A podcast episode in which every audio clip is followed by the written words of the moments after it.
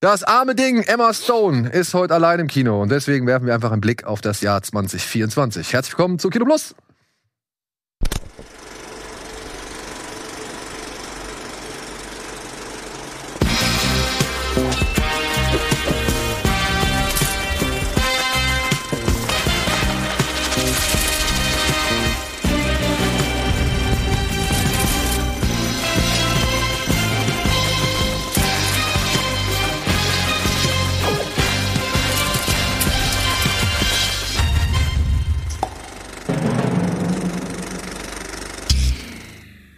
Hallo und herzlich willkommen zu einer neuen Ausgabe Kino Plus. Heute mit Wolf Wuhu, geil. und mit Eddie. Hallo, ja, und wie Die beste Besetzung, wie ich finde. Das ist doch eine Aussage. Ja, und heute soll es unter anderem um eine Jahresvorschau gehen. Ich habe es letzte Woche ja schon mal angekündigt, dass wir ein bisschen über das kommen, äh, sprechen wollen, was in diesem Jahr noch ins Kino kommen soll, weil heute tatsächlich nicht so wirklich viel im Kino startet. Eigentlich nur ein empfehlenswerter Film, den haben wir zum Glück schon gesehen. Und dementsprechend wird das Neustartprogramm heute ein bisschen kürzer ausfallen, damit wir mal ein bisschen den Blick in die Zukunft schweifen lassen können. Aber vorher will ich natürlich erfahren, was ihr zuletzt gesehen habt. Äh, ich habe zuletzt einen Film gesehen, über den wir, glaube ich, im Laufe der Sendung noch sprechen werden. Okay, ja? Ich weiß nicht, ob ich das schon spoilern darf. Darf ich den Titel schon erwähnen? Darfst du? Oder denken alle, ach, äh, uralt. Ich habe The Creator gesehen. Ja, Ja. über den reden wir gleich nochmal. Über den reden wir gleich nochmal. Das war wirklich, also gestern Abend, ich habe ihn noch ganz frisch im Gedächtnis. Ähm, deswegen ist das jetzt hier meine Antwort, ja. Nicht davor nichts mehr? Ja, davor auch schon ein paar. Ich habe äh, Das ist der ja. erste Film, den er jemals gesehen hat. Und das tut mir leid. Nein, ich habe hier für, für unseren Podcast, ich habe so ein paar alte Sachen geguckt. Neulich Ja. schon mal hier American Psycho aus dem Jahr Mhm. 2000, so ein paar Horrorsachen habe ich nachgeholt. Ich finde Fresh American, und so. ich habe ähm, American Psycho hatte ich vor, ich glaube letztes Jahr oder so oder vorletztes Jahr habe ich den nochmal gesehen gehabt. Und? Und ich muss sagen, ich finde den erstaunlich gut Ja, gealtert. finde ich auch. Ja, also da ist irgendwie nichts so richtig schwach dran oder irgendwie völlig fehl in seiner Aussage oder irgendwie so oder dass, dass, dass man dass man das heutzutage noch mal komplett umdenken muss. Also ich finde, das ist also passt immer noch ganz gut in die in die Zeit beziehungsweise der Ausblick oder beziehungsweise der Einblick in die Zeit damals kann man immer noch ganz gut auf heute übertragen, finde ich. Ja, zumal, also Kritiker werfen dem Film ja bis heute vor, dass er natürlich nicht so explizit ist wie das Buch. Und also habt ihr das Buch gelesen beide? Ja. Und dann wisst ihr ja, wieder zwölf Seiten lang wird geschildert, wie Frauen gefoltert und ausgeweitet werden. Das kannst du natürlich so nicht übertragen. Ich finde aber auch, der Film hat es sehr gut hingeschafft, die, die Essenz und den Kern äh, des, des Buches zu Ja. betragen. So, ey, und das, und eine Sache, wie, ich habe es auch im Podcast gesagt, ich vergesse immer wieder, wie lustig der Film tatsächlich ist. Also, wenn, wenn Christian Bale diesen komischen Tanz macht, bevor Jared Leto mit der, mit der Axt, hey Paul! Ich, es bringt mich jedes Mal zum Lachen, deswegen hatte ich wieder viel Spaß mit dem Film. Nee, ich habe so ein paar Kleinigkeiten gesehen, aber jetzt nichts großartig Spektakuläres. Und von den aktuellen Kinostarts, es läuft nur Poor Things, nein, es laufen auch noch andere Sachen, oder? Also Das ist wirklich der einzige Film, der heute anläuft in Deutschland. Nein, ist nicht der einzige. Wollte schon sagen. Aber es ist so, ich meine, es laufen noch ein paar andere Filme an, aber das ist wirklich Brauchen wir nicht drüber reden. so wirklich so ganz nischig Ja. und, und klein und Dokumentation und was weiß ich so. Also deswegen, Ah, stimmt, Doku, das habe ich neulich noch gesehen. Wie hieß diese Doku hier? Blood and. Nee, irgendwas in Bloodshed? Diese Doku über diese Künstlerin, die sich dann aufgemacht hat, die Verflechtung von so einer, von so einer reichen, von den Segments, so eine reiche äh, ähm, Mogul-Familie in der Pharmaindustrie. Und sie hat ihre Kunst benutzt quasi und ihren Namen, um das publik zu Okay. machen. Irgendwas in Blood, Anna in Bloodshed oder so, eigentlich Anna? Keine Ahnung, nie gehört. äh, war äh, nicht so gut. Irgendjemand, ihr wisst, wie der Film heißt, weil irgendjemand gerade Doku gesagt hat. Das habe ich auch noch neulich gesehen. okay, Anna im Bloodshed? Ja, es geht um so eine Künstlerin, die hat so in den, in den 70ern, 80ern hat die so, so äh, Fotos gemacht und die Fotos zeigen so das echte Leben. So Leute irgendwie auf dem Klo, Leute beim Saufen, Leute beim Rummachen und sowas. Mhm. Und das war damals so bahnbrechend, weil bis dahin Fotos irgendwie immer. Instagram erfunden. Ja, und schon deswegen mag ich diese Künstlerin nicht. Und auch Da steht. All the Beauty and the Ja, Bloodshed. danke sehr. All ja, habt Bloodshed. echt die allerbeste Regie. All the Beauty in the Bloodshed, genau. Den habe ich gesehen, weil ich das Thema total spannend fand. Und es war leider überhaupt gar keine gute Dokumentation, weil sie mir weder wirklich erklärt hat, was die Kunst dieser Künstlerin so besonders gemacht hat, noch ganz genau, wie die Verflechtungen in der Pharmaindustrie jetzt wirklich im Detail aussahen. Da wurde ganz viel behauptet und ich bin kaum mitgekommen. Ich dachte, ey Leute, nehmt euch mal drei Minuten und erklärt mir wirklich, was da im Hintergrund abgelaufen ist. Ähm, Das fiel mir gerade ein zum Thema Doku. die, die, diese Pharmafamilie Sackler heißt die, glaube ich. Sackler, genau, nicht Sackman. Sackler. Irgendwas mit Sack. Ähm, das ist Sackler. Dick. Das ist die, ähm, das ist die Familie, die dieses Oxycontin auf den Ja, Markt gebracht richtig. hat. Also die halt mit Genau. eigentlich als eine Ursache für diese Opioidkrise in, in Amerika gesehen Und wird. das wird im Film auch angesprochen, aber da hätte ich mir gewünscht, dass mir zum Beispiel mal ganz konkret die Zahlen präsentiert werden. Also ich wollte ganz genau im Detail erklärt bekommen, wie wirkt das Mittel, was ist Leuten passiert, wie viele Männer, Frauen und Kinder haben das wirklich verschrieben bekommen und das wurde irgendwie so, so ganz schnell so weggewischt, weil es dann 30 Minuten lang um die tollen Fotos dieser Künstlerin ging. Und ich dachte, ey Leute, also wollt ihr mir jetzt den Fall erklären und aufdröseln und äh, soll ich ganz betroffen sein, was im Hintergrund wieder mal abläuft und warum die Welt scheiße ist und das ganze System irgendwie äh, vernichtet gehört? Oder ist das so eine Bauchpinselung von, von Ja. so einer Künstlerin? Und irgendwie, es war so in der Mitte und deswegen habe ich da wenig von dem Film mitgenommen. Hm. Ja. Dabei hat der gar nicht mal so schlechte Kritiken bekommen, oder? Ja, alle waren ja ganz begeistert. Ja, okay. Aber das muss ja auch nicht immer was heißen. Ja, aber ich, ja, dauert bestimmt, aber einen Blick werde ich bestimmt mal reinwerfen. Ja, es, also es ist auch kein schlechter Film. Ich, nur, weil gerade irgendjemand Doku gesagt hat, und ich finde es auch immer nett, wenn ich mal eine Doku entdecke, die ich jetzt nicht auf dem Zettel hatte und wurde so reingespült und wir dachten, ey, komm, gucken wir. Äh, wie gesagt, cooles Thema und auch den Ansatz fand ich, fand ich irgendwie auch mal innovativ und erfrischend, so zwei Felder zusammenzuführen, von denen man beide, also nicht so wahnsinnig viel Ahnung hat, ich zumindest nicht. Aber letztendlich äh, war mir dann zu vage und zu wischiwaschi und handwerklich einfach nicht sehr sauber gemacht. Hm. Ja, ich und hab bei auch, euch? ähm, Ich habe Count Dooku gestern. Wegen Doku. mhm. Und bei dir? Ja, ähm, ich habe auch so eine komische Doku gesehen. Beziehungsweise, ich weiß nicht, ob das eine komische, also ob das überhaupt eine Doku war, sondern eher so eine Art A, Werbefilm und dann auch noch so eine Art esoterisch angehauchtes Ding. Das Ding heißt Into the Mind. Und es wurde mir, glaube ich, über Instagram äh, wurde mir das in die äh, per, per, per Privatnachricht geschickt. Und das habe ich mir angeguckt, gibt's auf YouTube. Und das ist eine Dokumentation über die Welt von ein paar Extremsportlern. Allerdings reden die nicht oder so, sondern äh, man sieht die halt einfach nur bei dem, was sie machen. Zum Beispiel halt wirklich todesverachtend auf irgendeinen ultra hohen Berg steigen, zwar zu Fuß, und dann mit Skiern da runterhacken. Den ganzen Ey, Berg. Den ganzen Berg. Ey, also ich habe selten so viel Schiss gehabt, Leuten beim Skifahren zuzusehen. Also Skifahren, ne? Ich Ich meine, mir immer beim Skifahren zu. ich denke, du bist ein Snowboarder. Ja, beim Snowboarden. Ja. Okay. Hast du auch Schiss um mich? Ja? Ich hab Schiss. Gut. Aber ey, das wirklich, also das Ding wird gesponsert unter anderem von North Face und von GoPro. Und Monster und auch zigtausend andere Firmen sind auch mit dabei. Und du, die zeigen halt die ganze Zeit diese Leute, die halt da oben auf den Bergen da im, in Alaska, in Himalaya und in den Alpen sind sie auch nochmal, die halt einfach da hochkraxeln, da auch dann irgendwie bivak, also übernachten und äh, zelten und so weiter, dann nächsten Tag weiter äh, kraxeln und dann halt da runterhacken mit GoPros auf dem auf dem Kopf und mit riesen Drohnen, also mit Drohnen, die halt irgendwie von Weitem da filmen und keine Ahnung und einem Kameramann noch mit dabei, der irgendwie nebenher fährt und was weiß ich. Und ey, wirklich, das ist sensationell. Ja, es gibt so eine Sequenz zum Beispiel, da fährt einer in Alaska mitten durch die Stadt, weil alles zugeschneit ist. Und er hackt da über die Straßen und über die Hydranten und die Autos und so weiter. Schon geil. Ähm, aber wie diese Jungs da auf den Berg runterhacken und es gibt einen, der hat einen Unfall. Das sieht sowas von übel aus. Aber keiner kommt ums Leben. Keiner kommt, schade. kommt ums Leben. Nee, nee. Schaden. Ich verstehe noch nicht ganz. Es gibt so eine kleine Storyline von einem Typ, der mit seinem Kumpel halt da hoch, hochkraxelt.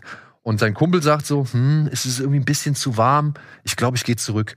Und er sagt, ja, ich weiß nicht. Ich glaube, ich gehe noch ein Stück weiter. Okay, ich weiß nicht, ob es die richtige Entscheidung ist, aber ich habe mir ist es so un- unheimlich so. Und dann geht der eine und der andere geht halt hoch und fährt halt runter und stürzt halt dann dabei. Und dann siehst du halt aus der Ego-Perspektive, wie er im Krankenhaus aufwacht. Und dann siehst du halt immer wieder so Perspe also aus der Ego-Perspektive so Momente, wie er im Krankenhaus auf der, in, äh, in so einem Bett liegt, irgendwie einen Tropf dranhängen hat, seine Mutter kommt vorbei, zeigt ihm so ein Album und was weiß ich. Habe ich auch nicht ganz verstanden, weil zwischendurch siehst du halt auch immer wieder total viele Bilder von irgendwelchen Mönchen, die in irgendwelchen Klostern hocken oder irgendwie in Tibet irgendwelche Dorf, äh, Bergdörfer und sonst irgendwas von Leute. Und du siehst mal das Meer, mal siehst du Wälder, mal siehst du irgendwelche Flüsse, dann siehst du wieder irgendwelche Vögel. Also das wird alles richtig hart durcheinander geballert. Und permanent ist da so ein Mönch dabei, der so einen komischen Kreisel die ganze Zeit dreht. Ja. Und das in Ultra HD, Nahaufnahmen und was weiß ich. Und es wird halt ständig irgendwie da reingestreut. Das ist befremdlich, es ist esoterisch äh, as fuck. Und ich verstehe auch den Sinn dahinter nicht. Und da dazwischen kommen halt diese ganzen geilen Aufnahmen, wie zum Beispiel, da gibt's einen Snowboarder, der fährt Tiefschnee. Also der hackt richtig durch den Tiefschnee. Und das ähm, schneiden sie immer wieder parallel zu einem Surfer, der auf einer Welle reitet. Und so wie er halt durch den Schnee bricht, Mhm. zeigen sie halt, wie der Surfer so durchs Wasser bricht und so. Und das sind wirklich geile Überblendungen. Aber dann kommen halt wieder 15.000 Mal wird das Bild einfach so auf den Kopf gedreht und plötzlich bist du in einer anderen Szenerie drin. Also das Bild kreiselt die ganze Ja. Zeit, die Kamera kreiselt die ganze Zeit und du denkst dir nur so, ein bisschen Kunst. ja, ist schon ein bisschen Kunst so, aber Leute, lasst mich doch einfach mal die Skifahrer da gucken so, weil Ja, ey, die dachten vielleicht, das ist zu langweilig auf Dauer. Aber geil, ne? Irgendwelche Leute kraxeln Berg hoch und, und ballern da runter. Und wir gucken morgens aus dem Fenster ein bisschen Schnee. Boah, nee, ich gehe heute nicht raus. Nee, nee, nee, ich müsste einkaufen, aber nee, der ganze Schnee. Oh, lassen wir lieber. Das ist schon krass, ey. Ja, und aber, also ich weiß nicht, was ich da gesehen habe, aber es war zum Teil echt faszinierend von den Bildern und atemberaubend von den Bildern. Einfach. Und der ist auf YouTube. der ist auf YouTube. Into the Mind heißt der. Okay. Und wie gesagt, ne, muss man nicht komplett sehen. Man kann diese ganzen Mönch und was weiß ich Sachen. Es gibt auch noch mal so eine so eine Montage von einem Snowboarder, der kommt dann plötzlich. Ich glaube, das sind zwei Zwillinge, also es sind Zwillinge, eineigige. Und plötzlich kommt noch ein Dritter dazu und noch ein Vierter und dann siehst du halt, wie sie halt einfach nur ihn dupliziert haben und dann rennen da irgendwie 100 Snowboarder, die gleich aussehen, fahren durch so eine Pipe durch und das sieht halt nicht so gut aus. Es sieht halt einfach schlecht aus so, ja. Und man fragt sich halt aber auch, was diese Szene soll. Also es fing ziemlich straight an und je mehr du von dem Film erzählst, desto wirrer Ja, genau. Und, und, Hä? und ich dachte, saß das ist da ein am Doku Ende. über irgendwelche Extremsportler. Und ich saß Nee, da am Daniel, Ende. ich will ehrlich sein, ich werde ihn nicht gucken. Guck dir bitte diese Szenen an. Nee. Wenn der Typ, wenn der Typ, da gibt's Leute, die stürzen sich kopfüber, während sie einen Abhang runterfahren und dann merken sie, da kommt irgendwie so eine Art Ramp oder so eine Rampe, dann stürzen sie sich kopfüber mit einem Seil, die einfach in den Tiefschnee, der da unten drunter liegt, aber halt 10 oder 15 Meter tief. Vielleicht gibt's ja auf YouTube einen Zusammenschnitt aus dem Film Oh, mit den nur besten geilsten Szenen, ja. die ganzen Mönche Ey. und dieser ganze Scheiß ist rausgeschnitten. Und wenn dann, das dann geben, gucken wir das. Ja, und wenn es das geben sollte, guckt euch das, guckt euch das an. Diesen ganzen anderen Kreisel Ja, Quatsch da, den brauchst du nicht. Ja. Ja, aber ich meine, irgendwie, ich krieg bei auf Instagram und so krieg ich ständig so, ja, so äh, Extremsportgedöns gezeigt. Wahrscheinlich, weil ich im Algorithmus schon drinne stecke, weil ich mir mal was angeguckt habe. Gestern habe ich so einen Typ gesehen, der so eine BMX-Pipe hochfährt, aber locker 20, also 20 Meter. Dann macht der einen Salto und der Fahrer und das BMX-Rad sind komplett in der Luft getrennt. getrennt. Also der hat auch keine Schutzkleidung, außer, ich glaube, ich weiß nicht mal, ob er einen Helm hat. Und in der Luft, während dieses Saltos, greift er wieder das, das BMX-Rad, dreht es mit dem Fuß, so dass er sich wieder draufsetzen kann und landet. Ja. Und ich habe nur gedacht, so, okay, also der springt da wirklich, der ist locker 20, also nicht über der, okay, 10, 15 Meter mindestens in der Luft. Und ich denke mir nur, okay, wenn er das Bike nicht greift, Dann fällt er hin. dann knallt der 15 Meter, bam, auf den harten Boden und wahrscheinlich querschnittsgelähmt.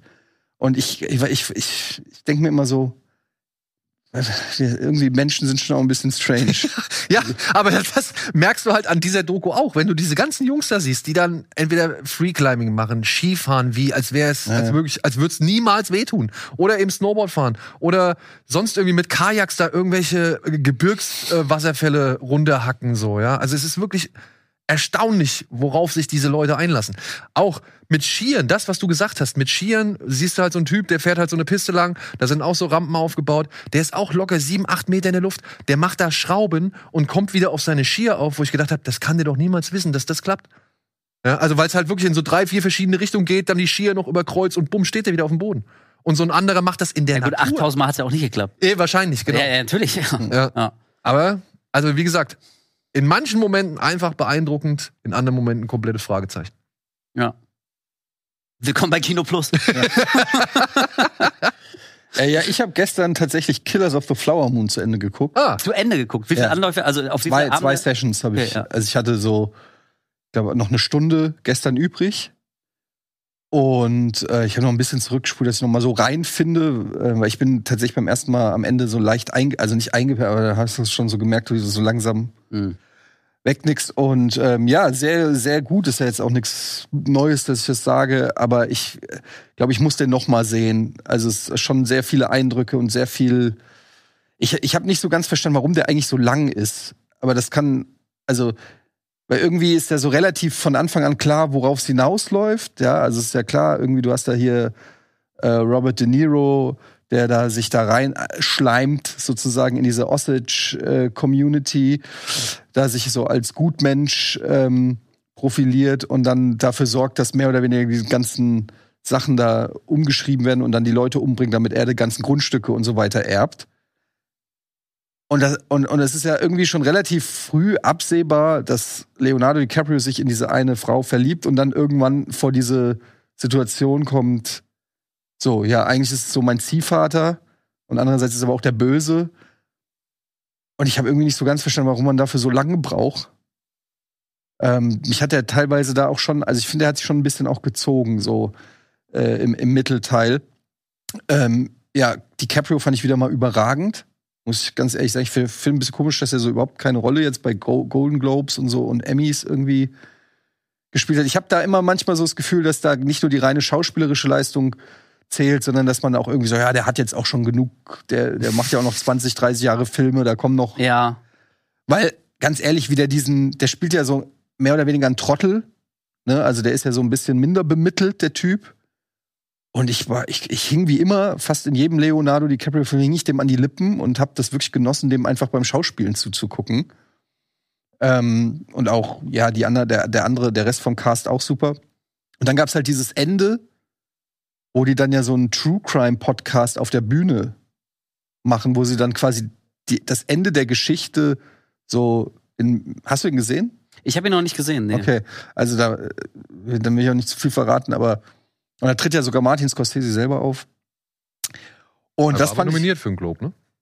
ja, ja, aber ich glaube, ja, weiß ja, wenn er nicht dran teilnimmt an der Verleihung, dann weiß er auch, dass er keinen kriegt. Ja. Der hat die Connections, der weiß, ob er einen kriegt oder nicht. ja, es war auf jeden Fall ein cooles Ende, also es war mal was anderes. Aber war da auch irgendwie so, also ja, irgendwas hat mir dann so gefehlt, weil dann wird nur noch erzählt die letzten zehn Minuten. Du siehst die Charaktere quasi nicht mehr, sondern ja, die hat das gemacht, der hat das gemacht, dem ist das passiert. Also ist für mich kein Wolf of Wall Street. Ist, Ja. ist natürlich ein, ein absolut guter Film, wie immer, von Martin Scorsese. Gute Schauspieler, Setting, alles ist, und auch die, die Story ist ja auch was, was man jetzt noch nicht hunderttausend Mal irgendwo schon gehört hat und so.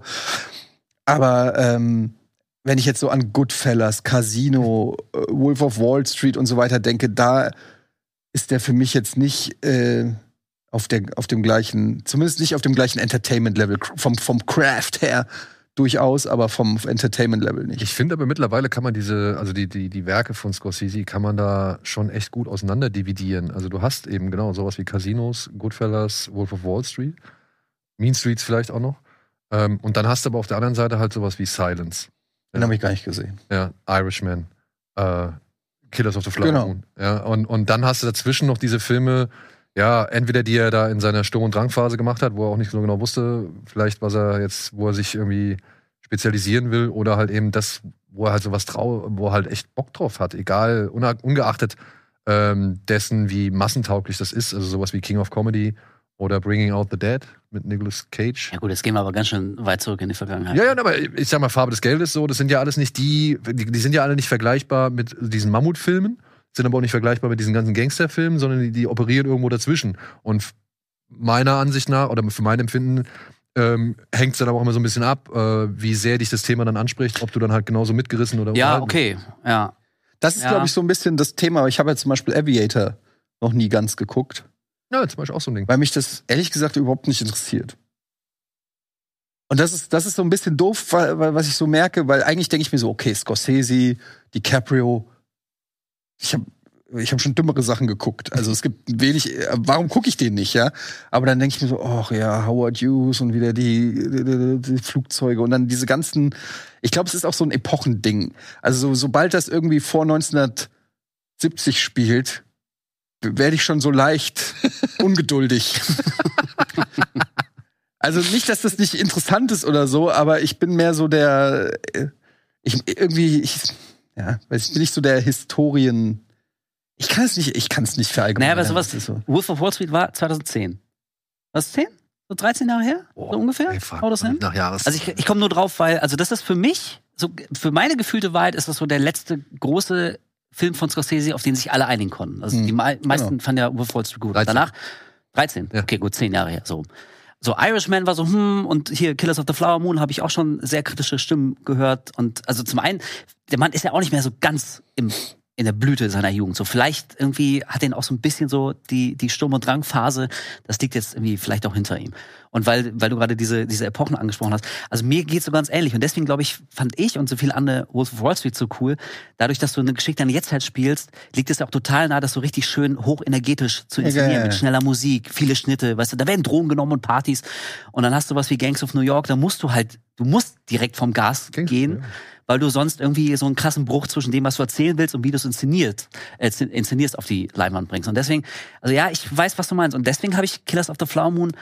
Also ich werde den auch mal gucken, ich werde den bestimmt auch gut finden, aber, aber das ist so ein Film, da denke ich so, oh, irgendwann mal, aber brennt mir jetzt nicht auf den Wie Nägeln. hieß der davor jetzt der Netflix, der lange mit Robert?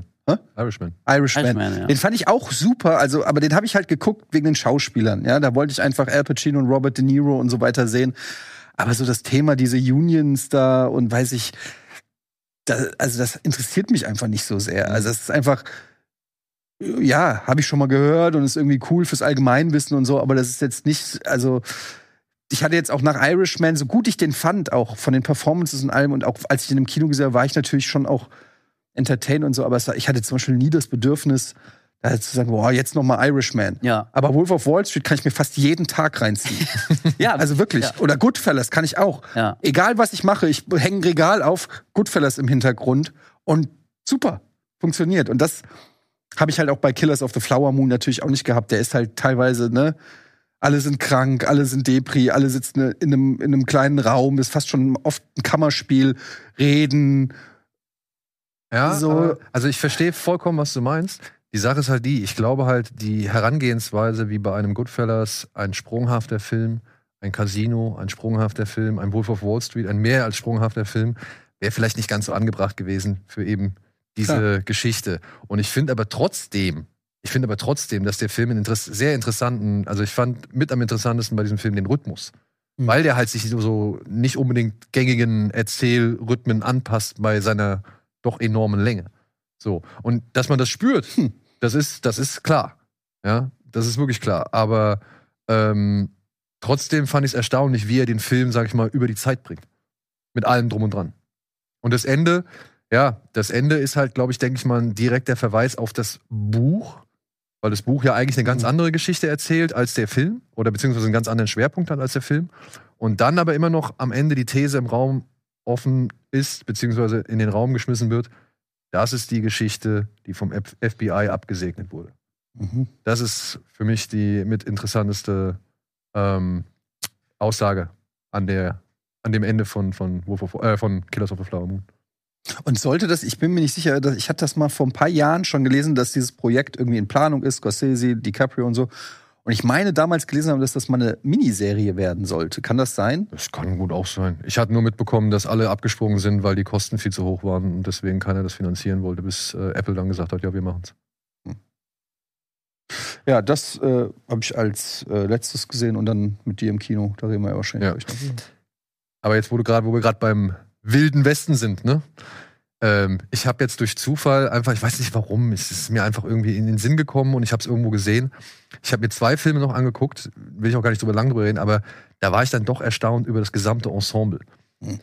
Der eine ist Tombstone Na, Aus den 90ern. mit Kurt Russell, Ja. Val Kilmer und ja, wirklich allen, ne? Also äh, Billy Bob Thornton, äh, wieso hast du dir den denn angeguckt?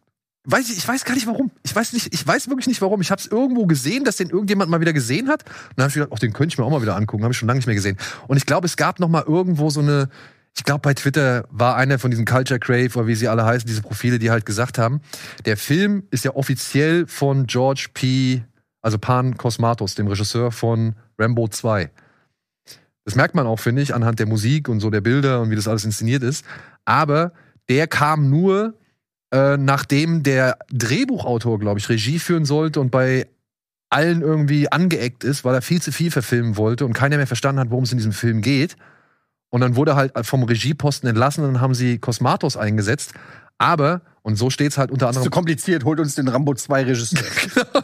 aber so steht es unter anderem auch bei Wikipedia, muss wohl Kurt Russell das Zepter in die Hand genommen haben, weil der da halt mitverantwortlich in der Produktion war und so. Und hat halt Cosmatos eigentlich immer nur am Abend gesagt, pass auf, da und da stellst du die Kamera hin und dann wird das und das gedreht.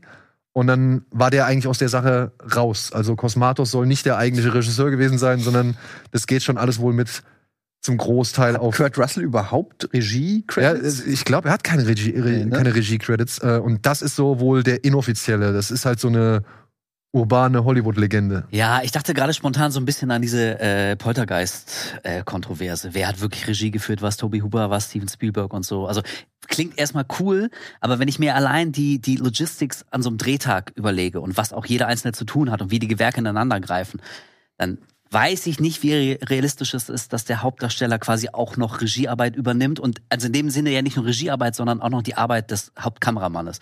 Also ey, vielleicht, aber also da kann ich mir vorstellen, dass das auch ein bisschen aufgeblasen Sie ist. blasen. Nein, nein, nein. Also Kurt Russell ist jemand, der da auch vehement das nie so benennt.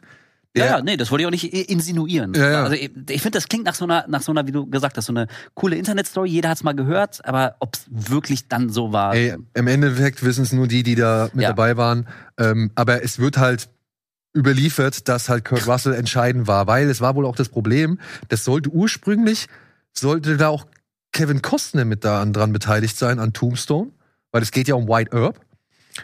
Und der hat aber gesagt, nee, das ist mir zu viel geschisselt drumrum, der Film muss sich eigentlich auf White Earp konzentrieren. Und man merkt ja innerhalb von Tombstone, dass es da ja so viele Nebenhandlungen gibt, Ja, ja. die dann irgendwo mal auslaufen und dann irgendwie kein richtiges Ende finden, dass da schon mehr geplant war, aber halt irgendwie nie richtig zu Ende geführt worden ist. Und Kevin Costner ist ausgestiegen aus dem Projekt und hat dann seinen eigenen White Earp-Film gemacht. Im gleichen Jahr. Der kam im gleichen Jahr ins Kino. Ist aber natürlich noch mehr gefloppt, weil er halt mit Lawrence Kasdan, glaube ich, einen drei Stunden Epos gemacht hat, was ja keiner irgendwie dann wirklich sehen wollte und auf den Kosten auch äh, viel zu hoch war. Und Kurt Russell musste dann halt irgendwie zusehen, wie er sein Projekt, wo er halt mit involviert war und auch investiert hatte, wie er das zu Ende kriegt. Und dann kam wohl Stallone und hat gesagt, ey, pass auf, nimm mal hier den George P. Cosmatos. Ja, mach Äh, der, der, der, ist, der ist solide, der kann das. Weil bei Rambo 2 gab es ja auch ein bisschen Stress so äh, mit der Inszenierung, beziehungsweise wer da alles irgendwie das Sagen hat. Gerade zu dem Zeitpunkt. Und äh, ja, da deswegen ist Cosmatos wohl an den Job gekommen. Und nur zur Einordnung, das ist der Vater von dem, der dann später Mandy mit Nicolas Cage gemacht hat. Panos, Panos. Cosmatos. Du wolltest, du hast gesagt, das zwei. Ja. Genau. Und ich habe mir dann noch mal White Earp habe ich ja nochmal geguckt. Weil, nee, nee, weil habe ich nicht angeguckt, aber ich habe mir da noch mal einen wirklich so reinrassigen, testosterongeladenen 80er-Jahre-Film angeschaut, wie ich es lange nicht vergessen habe. Äh, wie ich es echt nicht lange nicht mehr gedacht habe. gib einen Tipp, ich errate ihn. Ich sag mal so. Es ist ein Klassentreffen aus Predator, Stirb langsam, Red Heat, Maniac Cop 2 und Phantomkommando. Ein Klassentreffen. Ein Klassentreffen. also ein Mix. Nix. Ich, Nein, nein, nein, nein. Ich höre sehr oft Arnold Schwarzenegger. Nee, Arnold Schwarzenegger, genau, also stell dir vor, all diese Filme ohne die Hauptdarsteller. Und andere Genre. Und Nein, nein, nein, ist schon Action, ist schon Action. okay. Aber aus den 80ern oder Aus den 80ern, Okay. also 1988. Eine, eine Mischung aus Phantomkommando. Nein, ein Klassentreffen. Alle möglichen Leute aus Phantomkommando, Red Heat, Stirb langsam, Maniac Cop 2, die nicht die Hauptrolle waren, sind in diesem Film zusammengekommen. William Sadler? James Belushi? James Belushi war ja eine Hauptrolle in, in Komm, sag's einfach, sonst hängen wir. Action Jackson. Action Ah, ja. Jackson, okay. Eins. Eins. Alter, Alter. Carl Weathers. Carl Weathers. Ja. Ja, nicht nur Carl Weathers. Bill Duke, Robert Darby, Ewig nicht mehr. der, der, der, der Schwarze, dem Schwarzenegger äh, den Ellbogen im Flugzeug ins Gesicht rammt. Ach, der. Ja. come on! So steht's auch auf ihrem Er ist Der, totmüde. der Schwarze, der von. Äh, Ich weiß, 80ern er hat bestimmt- er hat bestimmt einen Namen. Ellbogen abgekriegt. Der hat bestimmt einen Namen, das glaube ich auch. Direkt am Anfang wird der Oberschurke aus Red Heat umgebracht. Seine Sekretärin ist die Reporterin aus Stirb langsam. Ja, also der wirklich. Russe. Der Russe, genau. Der ja übrigens den Blumenmann in Six Feet Under spielt. Siehst du. Und den Love Interest der Mutter. In Six Feet Under habe ich, glaube ich, nur. Die Serie? ja, nur die erste Staffel auch nur zu, bis vielleicht die ersten drei Folgen oder so. Da war ich nämlich sehr erstaunt. erstaunt, weil in Red Heat ist der ja recht böse. Und dann kommt er da und, und in Six Feet Under spielt er so einen ganz ruhigen älteren Mann, der einen Blumenladen hat und da so die Blumen macht und so. Und äh, ich dachte mir so, okay, wow, ich habe den halt seit Red Heat nicht Ja. mehr gesehen. Es ist für mich immer noch dieser, ja, du musst sterben. aber- Ja. Aber das war, ich, äh, wirklich, so wie bei Tombstone war ich bei Action Jackson echt überrascht, wie man da alles drin trifft. Ja. Sonny Landham, der Billy aus Predator, spielt dann Ja. irgendwann mal so einen Dealer, der Vanity irgendwie so einen Schuss setzt, so, ja. Also, der taucht dann auch noch mal für eine Sekunde Wie auf. ist denn Action Jackson? Ich muss sagen, dem Film fehlt halt doch ein bisschen das, was der Titel eigentlich verspricht. Action. Action. Oder Jackson. Oder Jackson. Jackson ist immer da. ich Jackson, ey. Ich brauch mehr Jackson ist immer Ich da. glaube, Action Jackson 2 habe ich nie gesehen. Aber ich finde, der Film hat leider ein bisschen wenig Action oder ein bisschen wenig denkwürdige Action. Hm. Ja, also da sind schon solide Action-Szenen drin, aber die bleiben nicht so wirklich im Kopf, finde ich. Wie in zum Beispiel halt Stirb langsam, Phantomkommando oder selbst bei Maniac Cop 2 gibt's geilere Action. Ja, auf jeden Fall. Ja? Und das fand ich ein bisschen schade. Aber Und trotzdem, schockierendere Tode. aber trotzdem, der Film ist so geil. Alter, der ist wirklich, das, das ist das, was passiert wäre, wenn Axel Foley in Detroit geblieben wäre. Da kommt auch ein neuer. Ja, kommt auch noch. Reden wir gleich drüber. So, komm. Machen wir die Neustarts und dann reden wir über die neuen.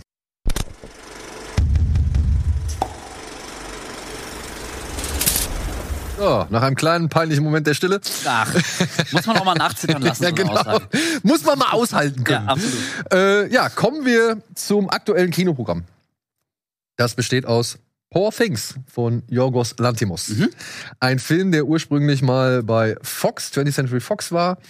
Ähm, ja, dann im Zuge der Übernahme jetzt halt zu Disney gehört. Und eine der Filme ist, der es geschafft hat, doch nicht, sag ich mal, zu verschwinden oder irgendwo unter ferner Liefen rausgebracht zu werden, sondern er kommt jetzt doch mit einigen Vorschusslorbeeren, weil er auf diversen Festivals schon ausgezeichnet worden ist.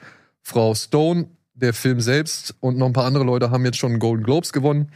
Und ich könnte mir vorstellen, dass Frau Stone auch in diesem Jahr bei den Oscars noch mal eine entscheidende Rolle äh, spielt. Also für mich ist sie auf jeden Fall eine der stärksten Kandidatinnen. Ja, Eddie, worum geht's? Ja, ich habe ja äh, in meinem Letterbox im Review äh, nur geschrieben, habe ich ein anderes Review zitiert, weil mir es gefallen hat. Barbie für Leute, die gerne Björk hören.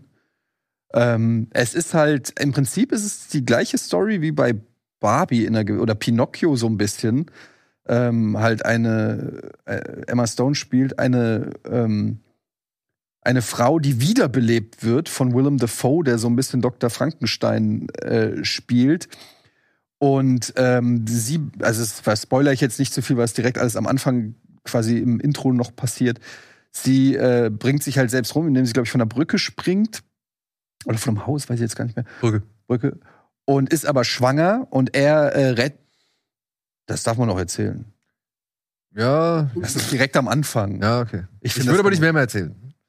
Also er rettet sie. Okay, er rettet sie. Okay, und dann ähm, wiederbelebt er sie. Ja, das muss man eigentlich schon erklären. Und sie ist aber dann halt auf dem Stand mehr oder weniger eines Kleinkindes, als sie wieder lebt. Und ähm, entwickelt sich aber irgendwie, ich würde mal sagen, einfach schneller als ein normales Kind halt. Und äh, dann kommt es halt eben, dass sie irgendwann ausbrechen will und die Welt sozusagen erleben will und äh, begibt sich dann mit ähm, Mark Ruffalo, Einem schmierigen Anwalt. einem schmierigen Anwalt, der äh, sagt, ja, der sich ein bisschen in die verliebt und die halt hot findet und sagt so, komm, ich zeig dir die Welt und dann begeben sie sich mehr oder weniger auf so eine Weltreise. Und ähm, dann passieren tausend Dinge. So. Und der Film ist, äh, hat so einen leichten Tim Burton-Touch, würde ich sagen, so ein bisschen ähm, ja, Fantasy, Steampunk, ähm, Mary Shelley, alles so ein bisschen gemischt, teilweise aber auch wirklich sehr schöne Bilder, viel Fischauge, wie man es von Jorgos Lantimos äh, kennt. Und ähm, ist dabei auch sehr, sehr lustig. Also es ist all, alles. Also der ist teilweise tragisch, lustig, heftig und halt so eine richtige ähm, Fantasy-Reise, die aber mir sehr viel Spaß gemacht hat, muss ich sagen. Und Emma Stone ist wirklich super gut. Es äh, ist auch eine dankbare Rolle, weil sie sehr viele Möglichkeiten hat. naja, gut, abgesehen von den vielen, vielen Sexszenen.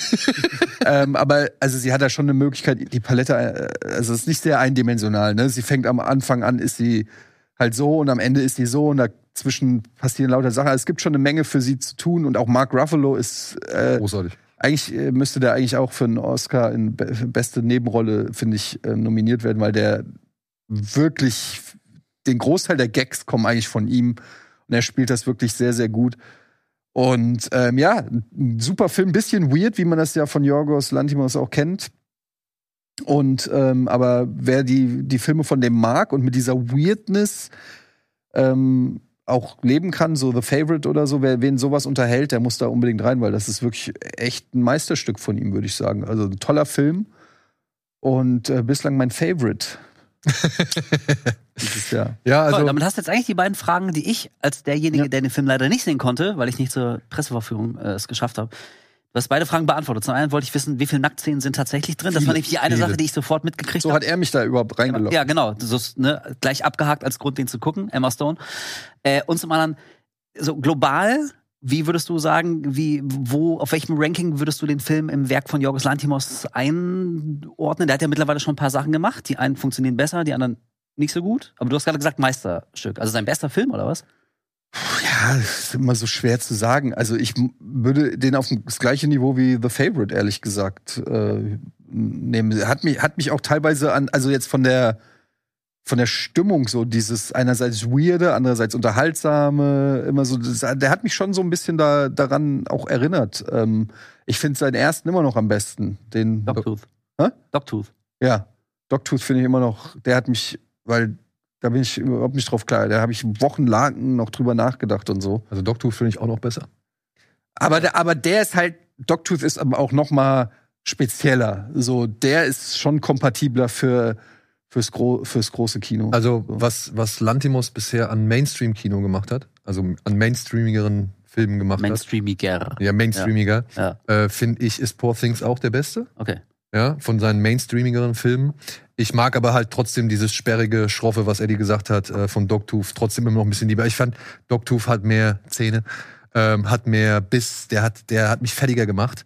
Und der, der Poor Things ist halt deutlich unterhaltsamer und lustig und also, man geht jetzt nicht mit so einem Faustschlag irgendwie. Nö, muss ja auch nicht unbedingt sein, aber ich denke zum Beispiel an The Lobster. Das ist so ein Film, ey, den muss ich vielleicht noch mal sehen. ja, bin ich Aber der, so der hat mir irgendwie nicht viel, weiß nicht, der war mir dann eine Spur zu kühl. Also die, Genau. die Filme von, von Lantimos, die sind ja oftmals so sehr distanziert und sehr kühl, sodass man sich, man hat da von Anfang an ein unangenehmes Gefühl. Irgendwie das sind, als wenn das, als würde es schon die echte Welt zeigen, aber irgendwie immer so ein bisschen von unserer Realität abgekoppelt. So alle bewegen sich so wie in Trance und alles ist so sehr, sehr unterkühlt. Und alle reden immer so, so, so, so statisch. Also mit Lobster bin So ich auch nicht so richtig warm. Ja, Aber genau. zum Beispiel, wie heißt der? The Deer? Die, äh, Killing of Integrity, den fand ich zum Beispiel den fand ich auch cool. fand ich ja, aber der ist ja das ist, auch, glaube ich, noch mein Liebling. aber der ist ja auch kühl und grau. Ja, genau, aber und, darauf wollte ich hinaus. Und dann geht ne? ja offenbar jetzt hier Poor Things mal in eine andere Richtung, dass er sich ein bisschen, Ein bisschen, von dieser ja. extremen äh, Distanziertheit. Abgekoppeltheit und Ja, ja. Distanziertheit äh, mal loslöst. Und das finde ich ja auch mal wieder interessant. Also Aber du erkennst schon diese Handschrift. Das finde ich schon erstaunlich. Also, äh, wenn ich jetzt nicht gewusst hätte, von wem der Film ist, das wäre auf jeden Fall einer, wo ich gesagt hätte, das könnte, das könnte einer, auch allein durchs Fischauge und so die vielen Kameraperspektiven, die so ein bisschen ikonisch für ihn sind. Aber der hat auch natürlich schon wieder so, da passieren wieder so Sachen, wo die, die Leute sind schon manchmal so emotional entfernt. Also, da passieren Sachen und die Leute sagen so, okay, ist dann halt so. Und weiter geht's, so, wo du eigentlich Ja. denkst, da müsste jetzt eigentlich Trauer oder irgendwas sein, aber es ist so, du, du wirst schon immer wieder auch ein bisschen alleine gelassen mit, mit den Events und den Emotionen irgendwie, habe ich das Gefühl. Ja, oh ja, aber, okay. aber das finde ich halt das Geile, weil er halt teilweise immer wieder so richtig schön die gesellschaftlichen Konventionen aushebelt. Und das eben durch die Figur der Bella Baxter, die halt mit einer Neutralität oder mit einer, mit einer, mit einem Mit so dieser kindischen Unschuld. ja, genau. Also auch mit der kindischen Unschuld, aber auch schon mit logischem Verstand auf Dinge blickt und sagt halt so: Ja, warum muss das denn so sein? Und man fragt sich halt: Stimmt, warum muss das eigentlich so sein? Also er entlarvt vieles, äh, gerade an dieser Komm, vornehmen. sag es. Er hält der Gesellschaft den Spiegel vor. Nee, äh, nee, nee, Ah, nee, nee, ich hab doch. Nee, nee, nee, nee, nicht der Gesellschaft den Spiegel, sondern gelernten Mechanismen und was weiß ich. Ähm, ähm, wie gesagt, hebelt er meiner Ansicht einfach aus. Es gibt so eine Szene, da sagt Mark Ruffalo zu Emma Stone, was sie jetzt zu antworten hat. Und sie antwortet das. Aber halt zur völlig falschen Zeit. Oder zu den völlig, völlig falschen Gelegenheiten. Und das sind so, sowas meine ich. Weißt du? Also so, Okay. so kleine, ähm, auch natürlich eben ein bisschen begünstigt dadurch, dass der Film ja in so einer Art viktorianischen Zeit spielt. Das ist ja alles noch irgendwie so, da fahren auch Pferdekutschen regelmäßig durch die Gegend. Also es ist jetzt Als irgendwie, die Welt noch in Ordnung. als die Welt noch, äh, ja, ein bisschen. Ja, aber die äh, haben, einen, die haben einen Motor hinten.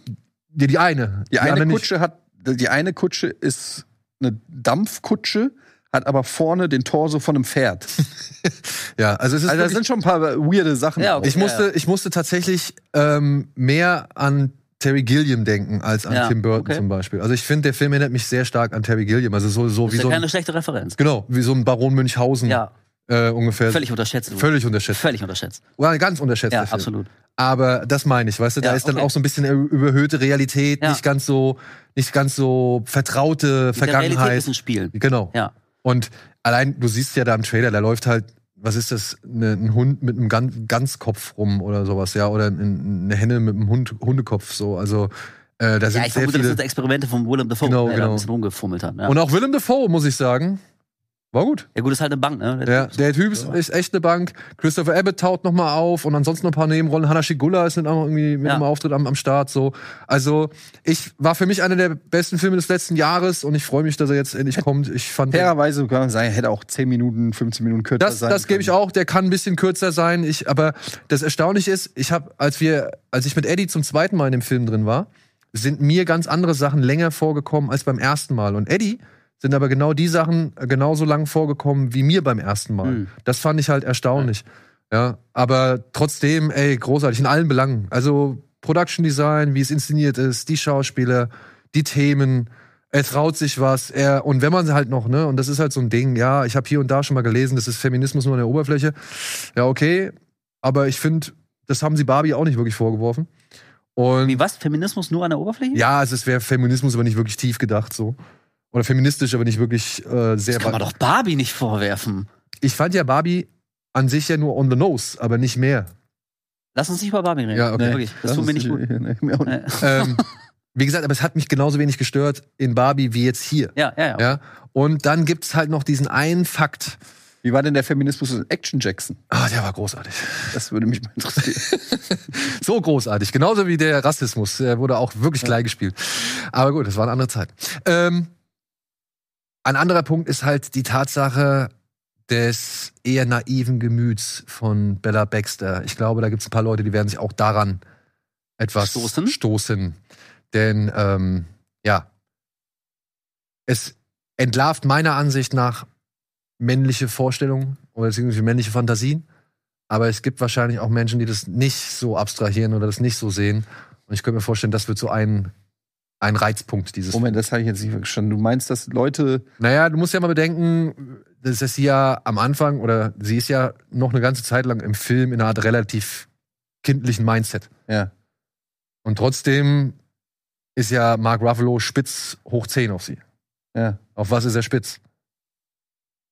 Auf den Körper oder die Persönlichkeit? Und wenn es nur der Körper ist, okay. Aber wenn es halt auch die Persönlichkeit ist, wird es ein bisschen schwierig.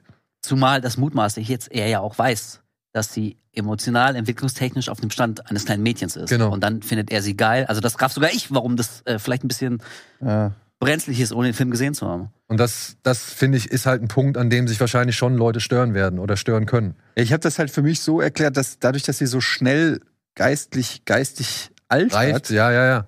dass sie halt zu dem Zeitpunkt halt, ja, wahrscheinlich immer noch pubertär oder, oder, oder junge Frau oder so. Also ich habe sie dann nicht mehr als Kind. Also dadurch, dass es halt auch Emma Stone ist, ich habe jetzt diese Assoziation nicht gemacht, dass sie ein Kind ist, aber jetzt, wo man es so sagt, kann man es natürlich, ähm, kann man das natürlich hinterfragen, aber Ich finde, Ja gut, aber ihr habt ja selber schon gesagt, ich habe den Film ja nicht gesehen, aber ihr habt selber gesagt, dass Mark Ruffalo schmierig ist. genau. ja, ja, Und er ist also, ja auch dann wird dieser er offenbar nicht als. Sympathieträger. Nee, nee, nee, so nee gar nicht. Und wie gesagt, ich Nee. finde, Und diese, deswegen ist die Fallhöhe dann vielleicht doch gar nicht so hoch, als wäre er, Er ist der nicht der strahlende Held, also Held. er ist ja nicht der strahlende Held, äh, Genau. sondern er, Und er steht ja auch stellvertretend für so viele Männer. Ja. ja. Ja. Weil er ja, er, er sagt ja auch schon teilweise echt einfach platte Phrasen, so, die halt wahrscheinlich Millionen Frauen auf der Welt schon 10.000 Mal gehört aber es wird noch weirder, wenn du alles Ja, weißt. ja, ja, also Ich habe auch echt Bock auf den Film.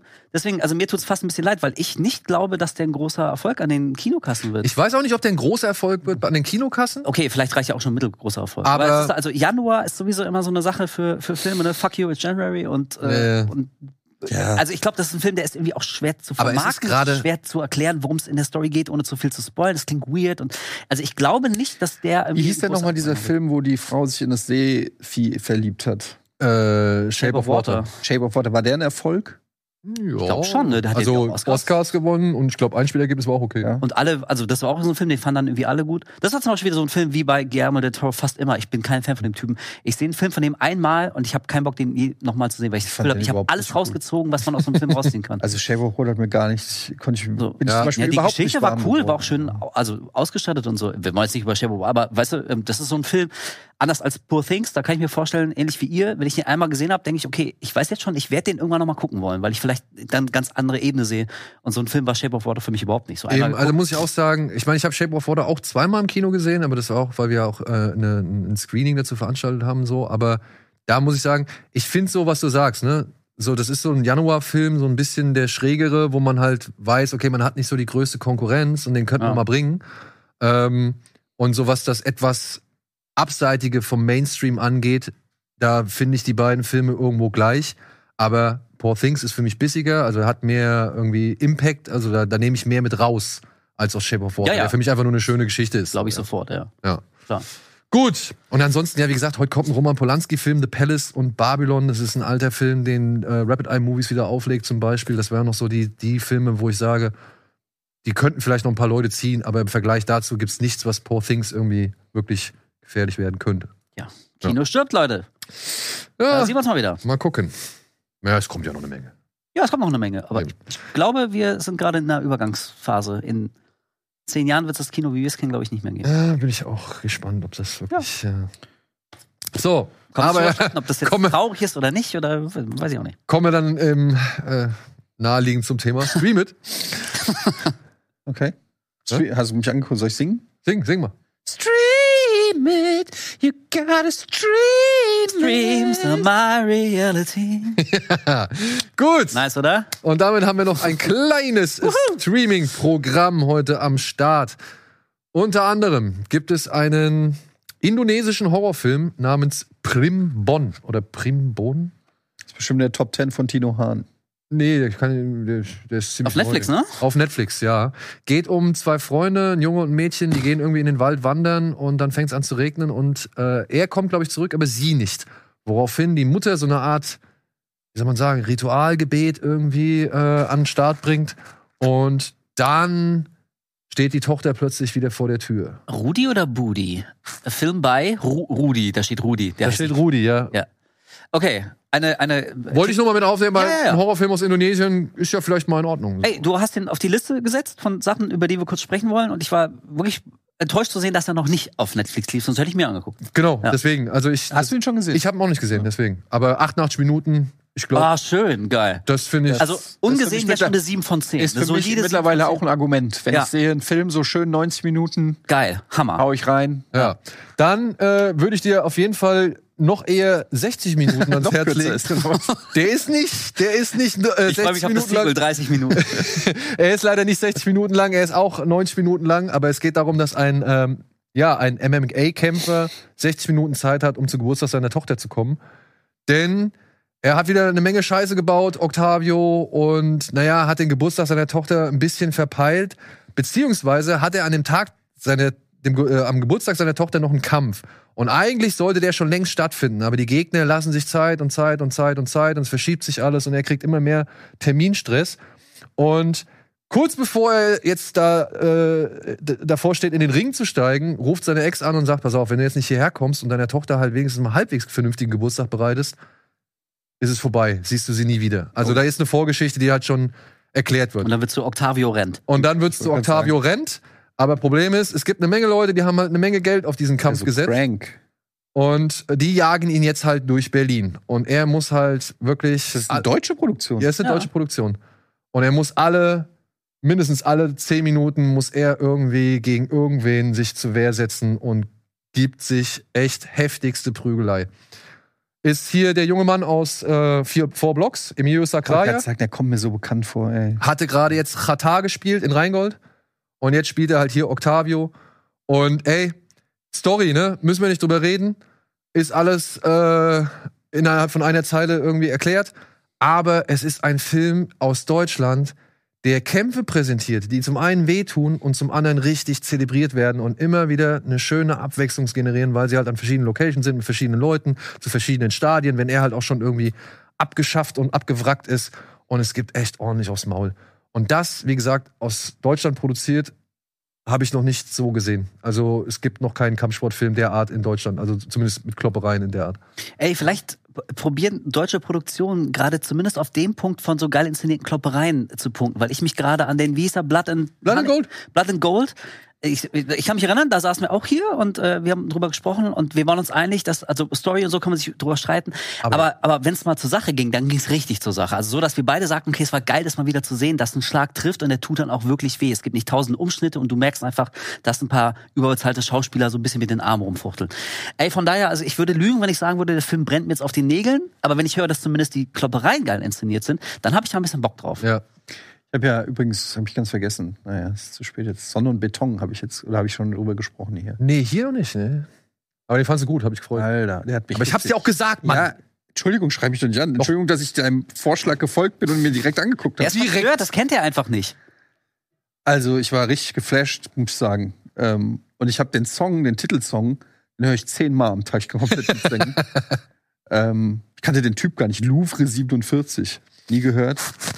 Geiler Titelsong. Dass der Film nicht mehr ein Hit war. Doch, der war nicht. War der Hit? Der hat über eine Million äh, Leute ins Kino gelockt. Oder zumindest knapp eine Million. Ich bin da nur gerade drauf gekommen, weil wir von deutschen Filmen reden oder so. Und äh, es freut mich ja immer, wenn, wenn mal ein deutscher Film rauskommt, wo ich äh, nicht komplett todescringe äh, kopfschüttelnd sitze und sag so, das kann doch alles nicht sein, so, Ja. sondern äh, Und hier in dem Film, also ich hatte gestern ein Interview mit ihm, mit Emio, und mit seiner Partnerin im Film, Marie ähm, Murun heißt die. Und noch nie vorher von ihr wirklich was gehört, aber wir haben sie alle schon gesehen. Ähm, sie spielt eine der Leibgarden bei Black Panther. Also sie war in Infinity War, in Endgame und in Black Panther und in Civil War hat sie mitgemacht. Die hat bei Hänsel und Gretel Hexenjäger-Stunts gemacht.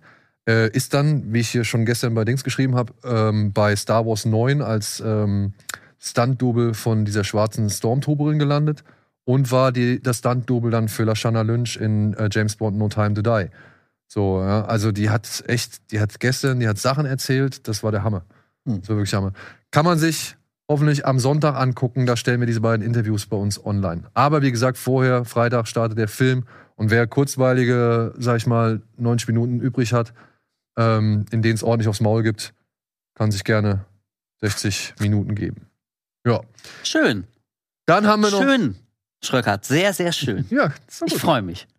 Dann, was auch was freu erfreuliches, The Nice Guys kommt wieder auf Prime, äh, ist wieder auf Prime erhältlich von ähm, Shane Black über einen, ja, halbseidenen Privatdetektiv, einen halbseidenen Personenschützer, die den Fall einer ermordeten Pornodarstellerin lösen müssen, der sie bis in die höchsten Kreise der Autoindustrie führt. Ich weiß nicht, habt ihr den gesehen? Ja, fand ich sehr lustig. Ich fand den auch. Ich finde ich find ich find den immer besser. Also je mehr, je öfter ich den sehe, Ja, kann, ja, ja, kann ich mir denken. Ich müsste ihn, glaube ich, noch mal sehen, aber ich habe den als ziemlich Absoluter unterhaltsam und Feel-Good-Movie. lustig Ja. abgespeichert. Ja.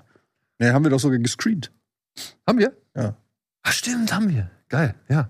Und ja, wie gesagt, ich äh, inzwischen, ich habe den mit einer et- etwas größeren Pause und nach Barbie äh, habe ich den dann mal wieder gesehen und ich muss sagen, ich, ich mag den inzwischen sehr, sehr gerne. Ja, dann haben wir noch Bo is Afraid auf Sky, wer drei Stunden Zeit hat und äh, wirklich auch bereit ist, sich auf was einzulassen, was man ja, ja was man sonst nicht so sieht. Ähm, der sollte sich auf jeden Fall Bo is Afraid geben. Ari Aster legt alles auf eine Karte, indem er einen wirklich bemitleidenswerten Sohn auf eine Odyssee des Geistes und aber auch der Trauer schickt. Ja, vor allem, ich würde sagen, dass das eine wahrscheinlich also verstörend akkurate Darstellung von Angstzustände. Äh, genau, von Angstzuständen ist. Also wenn du wirklich denkst, dass die Welt sich gegen dich verschworen hat, dass du vor Angst und Beklemmung, Beklemmung nicht mehr rausgehen willst, weil du denkst, ständig passiert dir irgendwas Schlechtes, was außerhalb deiner Kontrolle ist, äh, dann gibt's wahrscheinlich keinen anderen Film, der das so gut darstellt. Deswegen, also ich weiß, man hört erstmal drei Stunden und dann ist es nicht, was man von Ari Aster gewohnt ist, kein knallharter Horrorschocker, sondern irgendwie ist skurril, ein bisschen abseitig, man muss sich da so rantasten. Und ich weiß, das klingt nicht sexy, deswegen kann ich Leute nur beklean. Dann guckt wenigstens die ersten 20, 30 Minuten. So der Film, den kann man grob so in vier Viertel teilen und zumindest das erste Viertel, wirklich ohne Scheiß, guckt das, das macht so Spaß, das zu sehen. Ich würde sogar sagen, die erste Stunde. Also bis er quasi diesen Autounfall hat. Das ist keine Stunde. Ist es keine Stunde? Nein. Ja, Okay, vielleicht 20 Minuten ist ein bisschen, also 40. Das kann nicht länger als 40 sein, weil Okay. dann kommt er zur Familie, dann im Wald und Ja, so. ja. Ah, okay, dann aber auf jeden Fall die ersten 40 Minuten. Die ersten 40, also man merkt wirklich relativ, man merkt, wenn man den Film auch noch nie gesehen hat, man merkt wirklich quasi, wo ein Storystrang aufhört und das zweite Viertel beginnt. Und bis dahin sollte man. Der Film hat- so geil. Ich weiß genau, dass der mir nicht gefällt, glaube ich. Ich habe mich da noch nicht rangetraut. Ich aber hab, du hast doch jetzt die, die Ed is afraid. ja. Guck dir die ersten 40 Minuten an. Ja. Nur die ersten 40 Minuten. Ich habe ich hab mir ganz viele Reviews auch auf, auf Letterbox und so durchgelesen und alles, was ich gelesen habe, stand so wirklich nicht dein Film. Das ist, ich, das ist wieder so weirder Kram, den ich nicht checke und wo ich mich danach dumm fühle und auch noch schlecht und runtergezogen und so. Klingt alles total ungeil, nicht dein Ding. Alle raten dir quasi davon ab. Ja. Exakt das habe ich damals über Dark Souls gedacht. Exakt Okay. das. Jetzt hast du ihn. Deswegen, ey, und ich meine, bei Dark Souls bist du mit 120 Stunden dabei und hier nach drei Stunden kannst du sagen, hat dir gefallen oder nicht. Ey, wirklich, also ja, ich, ich weiß, ich bin auch so ein Ari Aster Fanboy, aber ganz im Ernst, allein, also ich der halt hat so, gar nicht. der, der hat so, der hat so seine Längen, aber der Anfang und das Ende, diese Klammer, die er am Ende schafft, also ich, ich kann mich an wenig Filme aus den letzten paar Jahren erinnern, wo ich irgendwie so, dieses Ende hat ein ganz seltsames Gefühl in mir ausgelöst. Man kam so raus und man wollte irgendwie auch gar nicht reden, man muss das erstmal verarbeiten und sacken lassen und das ist skurril, ein bisschen lustig, aber es zieht dich irgendwie auch auf eine Ja, Art da, runter. das ist halt so, ich bin mom also ich bin, was heißt momentan schon seit einer Weile in einem psychischen Zustand, der wo ich jetzt nicht unbedingt so Filme, die mich runterziehen, äh, da tue ich mich gerade richtig schwer. Und ähm, ich habe, äh, welcher Film, äh, ja, das war bei Kill Killers of the Flower Moon, wo das, wo, wo die Tochter Ja, Punkt. und das hat mich schon wieder so runtergezogen. Äh, es war nur ein so ein Bild äh, ne, und dann noch eine. Und ich war danach so, äh, ah, ich, Ja, aber, aber naja, so ist der Ah, nicht. ich habe ich hab richtig Nee, Schiss. nee. Ich sag, ich habe richtig Schiss vor solchen Filmen. Nee, Aber nee, so nee, einer ist das nicht. Nee, nee, nee. So ist das nicht. Das ist mehr so, so, ein, so ein Gefühl der Bedrückung So irgendwie. 21 Grams, wo, der, wo, wo die Kinder nach Hause gehen, vom Auto überfahren werden und dein ganze, ganze, deine ganze Woche ist am Arsch. Nee, nee, so ist es. Nee, nein, so ist er auch nicht. Und was vielleicht für dich auch noch ein, ein Anreiz ist, ist, ähm, also was vielleicht ein Anreiz, Anreiz sein könnte, äh, ich glaube, dieser Film verarbeitet eine Menge äh, aus A, dem Judentum, beziehungsweise an jüdischen Befindlichkeiten so. Also der, der setzt sich da ne, auch schon ein, ein ganz gutes Stück äh, mit auseinander und hat sehr viele Anspielungen und, und, und Themen drin. Ich lieber Curb Your Enthusiasm. Ja, Also das würde ich jetzt auch nicht überbewerten. Ganz im Ernst, wenn das äh, Asta nicht gesagt hätte, dass das quasi die jüdische Version von Herr, der, Ringe. äh, Das hat er gesagt? hat Ja, er gesagt, ja. Wieso denn Herr der Ringe? So eine Heldenreise. So jemand macht sich auf gegen seinen Willen, kriegt eine große Aufgabe Ah, zugesprochen okay, und geht dann auf eine lange, große, epische Reise, die auf einen großen Schluss Aber es sind schon sehr viele kleine Details, die da immer wieder drauf hin. Ja, ey, sicher, auf jeden Fall. Also ich will das auch gar nicht in Abrede sprechen, aber das zum Beispiel wäre ein Punkt, da würde ich sagen, pff, Ich okay, versuche ihm ja nur einen Anreiz zu schaffen. nett. Ja, Ja, das ist, das zieht's jetzt auch für mich nicht raus. ja, okay. Okay, komm. Ja, nee, aber Eines ja, Tages. aber ich werde ihn wahrscheinlich mal Ohne Scheiß, starten. mal, Ich guck, ich guck mal rein. Guck doch und dann, nur die ersten 40 Minuten. ja. Ja. Wenigstens die, wirklich, ohne Scheiß. Das ist eine Serienfolge. Das habe ich bei The Creator gemacht, die ersten 40 Minuten. Ja, und was sagst du? Ja, hat mich da nicht so motiviert, die zweiten 40 Minuten zu gucken. Also der war, der sah ganz cool aus, so vom äh, von der Optik und irgendwie. Ich dachte erst, das ist der ist ein Film von dem äh, District 9 Typen. Neil Ja, Blomkamp. nee, Blomkamp. Hat so einen Neil Bl- so ein bisschen. Ja, hat so einen Neil Blomkamp Oh. Style. Ja, so ein bisschen. Aber ich muss ganz ehrlich sagen, der hat mich komplett emotional kalt gelassen. Also ich hatte gar kein Interesse an den Charakteren. Und irgendwie war das alles so. Ja. Das ist so ein Film, wo, das, wo die Hand dann schon am Handy ist, so relativ schnell. Ich denke so, ja, mach, mach mal weiter, ich guck mal, was noch so geht. Also er hat mich nicht so richtig in seinen Bann gezogen. Ich habe ihn aber auch noch nicht zu Ende. Ich habe ungefähr die Hälfte geguckt und dann noch nicht zu Ende geguckt. Also ich habe mich gestern, ich wollte fast sagen, durchgequält, das ist jetzt ein bisschen zu hart. Aber ich fand den auch nicht geil. Ähm, und also wenn du nach den ersten 40 Minuten schon nicht gepackt wirst, dann ist es, ich halte es für nahezu ausgeschlossen, dass da noch irgendwas passiert, was dich kriegt. Weil, also ich fühlte mich von dem Film, im Gegenteil, ich habe mich eigentlich mehr geärgert gefühlt, weil ich den extrem manipulativ fand. Also so richtig, so mit dem Holzhammer, so für die ganz dumm. Wirklich, ich habe mal irgendwann, bei jedem, bei jeder einzelnen Figur ist mir aufgefallen, ich musste dann immer laut in, ins Zimmer rufen. Ähm, es gibt früher oder später kommt jede Figur an einen Punkt, wo immer so eine einzelne Träne hier runterläuft, so richtig schön melodramatisch. Und dann geht's ja irgendwie quasi um eine große Superwaffe, also die Story ist so ganz grob Schlacht zwischen Menschheit und KI, wer fühlt sich von wem bedroht und so. Und die Superwaffe der KI ist dann in Form von so einem kleinen Mädchen. Und da dachte ich, oh, fuck off. Und normalerweise, ey, so, ich habe auch eine kleine Tochter, ne, wir alle, wir kennen das. So, ich bin da, normalerweise mein Herz ist wirklich sperrangelweit offen. Es ist sehr leicht, mich da zu kriegen.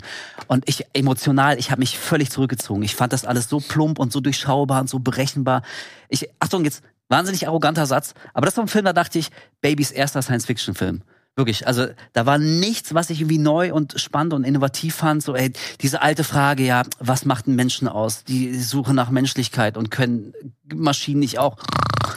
So, mich hat genervt, dass, dass diese KI-Roboter, dass sie so als die edlen Wilden dargestellt werden, die in Einklang mit der Natur leben. Und natürlich der Mensch als destruktive Kraft. Und oh, ich dachte, oh nee, alles schon 500.000 Mal gesehen. Das war so plump und so Nee, hat mich, äh, also ich, ich, ich bin der Meinung, Gareth Edwards hat einen guten Film gemacht, das war Monsters, und danach kam maximal belangloser Quatsch. So, das ist für mich, Godzilla fand ich Maufe, der macht keine geilen Filme, der Typ, kann mir keiner erzählen. Er macht halt vor allem Filme, die meistens immer auf jeden Fall einen Tick zu Hat lang er nicht einen sind. Star Wars-Film gemacht? Rogue One. Ja, der war schon gut. Aber auch zu lang. Ja, im Mittelteil zu langweilig. Oder das. Ja. Also, ähm, ich finde halt, also seine Filme, ich mag die vom Look her. Ich gucke mir die gerne an. Ich finde auch beeindruckend, dass dieser Film halt 80 Millionen gekostet hat und äh, eben halt vor Ort gedreht worden ist und dann halt bearbeitet wurde. Das finde ich halt, äh, merkt man dem Film an. Das ist äh, durchdachter als so viele andere Greenscreen-Schlachten, die wir in letzter Zeit gesehen haben. Und mir gefällt diese Zukunftswelt, mir gefällt die Vision, die er da hat. Ja, das ist alles nicht neu, aber es sieht einfach für mich optisch immer noch gut genug aus, dass ich da mitgehe. Aber ich bin bei euch. Ich bin weder ein Fan von John David Washington in der Hauptrolle, Ja.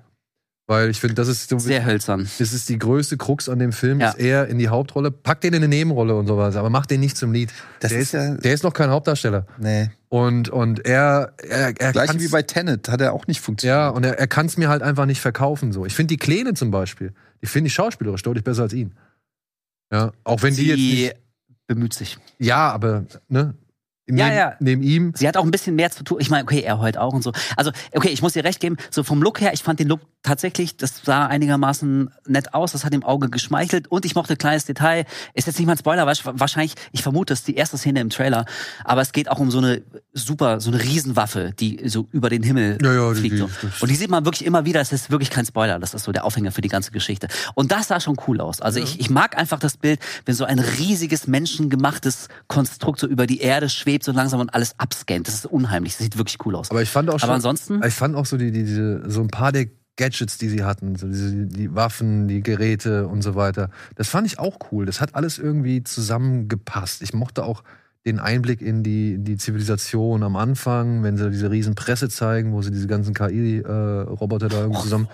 Also, nee, nur so. da mochte ich mehr den Shot von dem zerstörten LA. Das war, Das war, meine ich aber. Das war Das ein meine ich den aber. fand ich cool. Da dachte ich, ich würde gern mehr über die Welt erfahren, in der diese Story spielt, als die Story. Und das wäre auch notwendig gewesen. Das hätte ich viel cooler Und gefunden. das wäre auch notwendig gewesen, weil ich finde, der Film äh, lässt immer noch so ein paar Informationen offen. Das ist so das, was ich habe am Ende auch nicht alles verstanden und warum und habe mich immer wieder gefragt, aber warum machen die denn das nicht oder warum ist denn das nicht oder warum ist denn hier nicht? Und das erklärt der Film nicht so wirklich, auch nicht anhand seines Worldbuildings so. Ja? Also ich finde, da waren immer noch mir fehlt noch Restinformationen, aber genau das, was aber du du hast sagst. doch tibetanische Mönchroboter. Ja, ja, genau. Aber das, was du halt sagst, aber da gucke ich mir lieber die, die, die Kreise schwingenden München, Ja. äh, Skifahrer irgendwie den Berg runterhacken.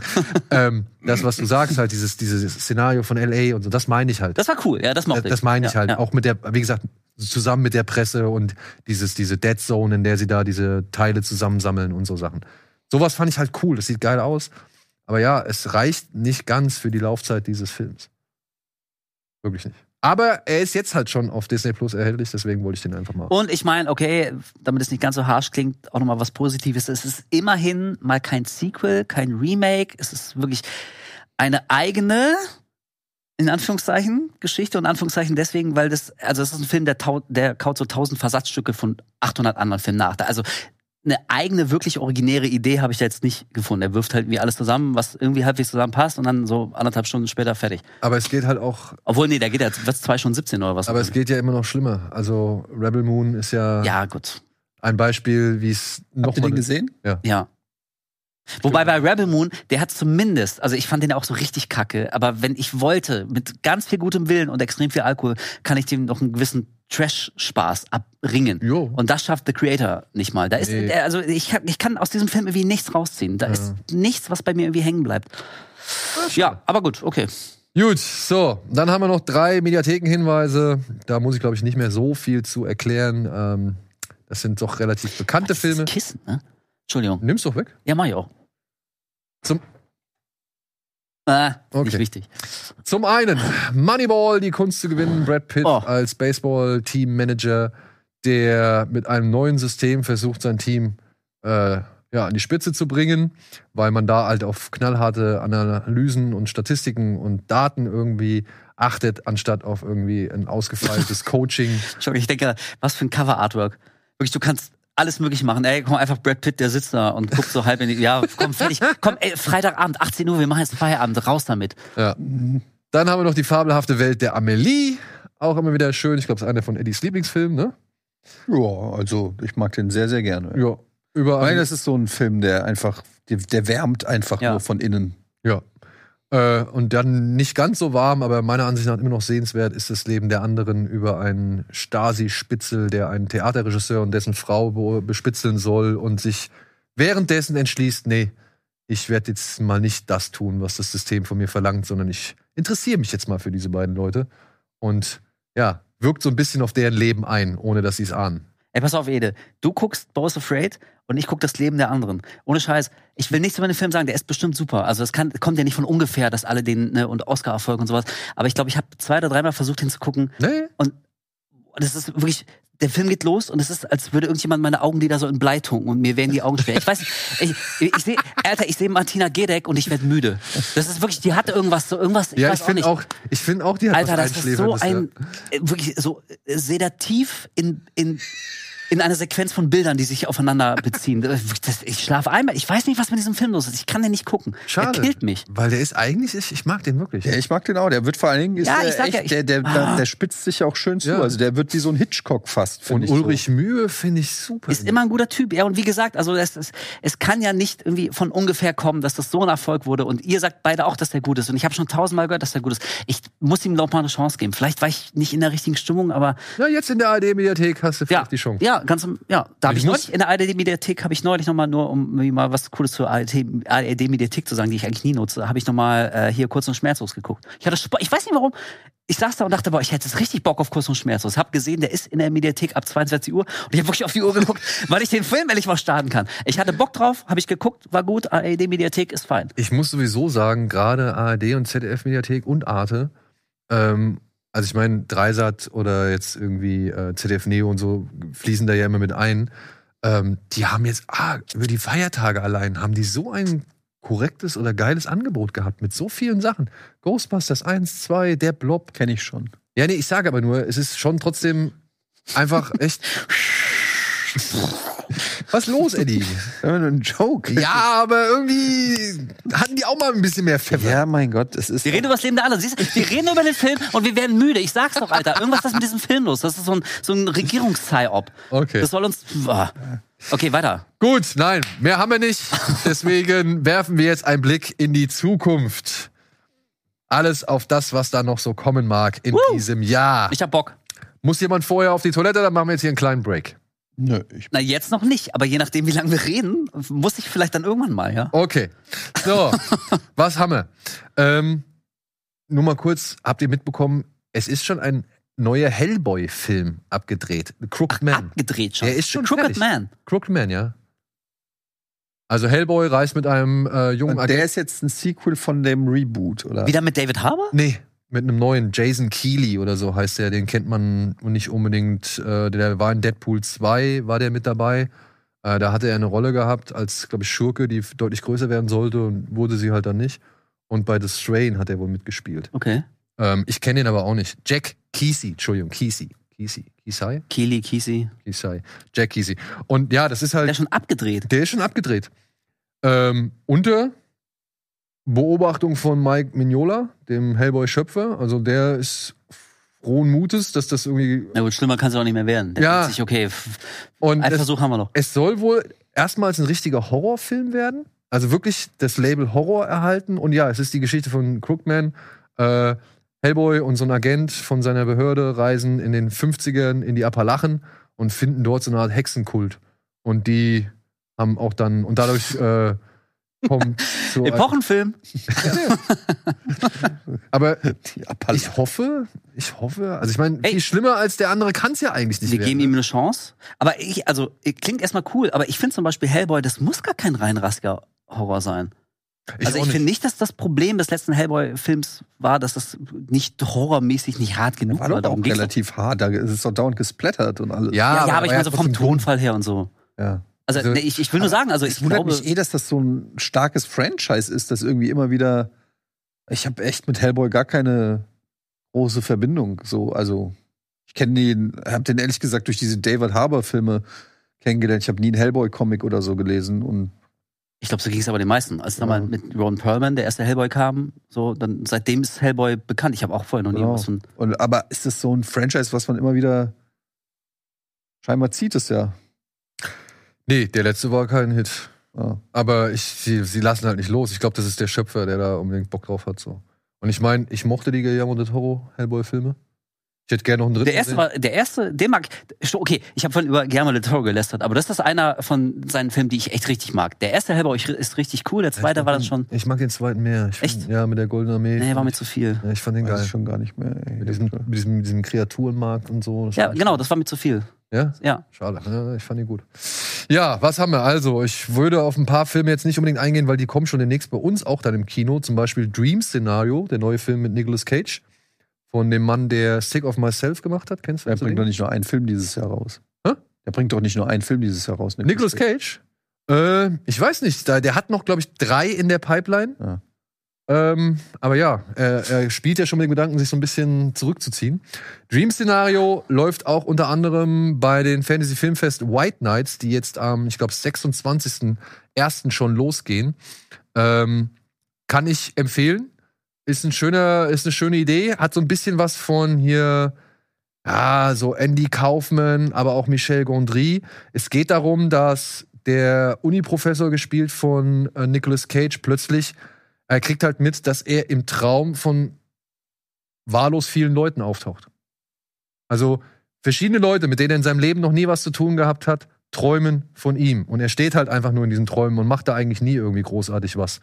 Und das führt jetzt halt eben zu verschiedenen Entwicklungen und Geschichten.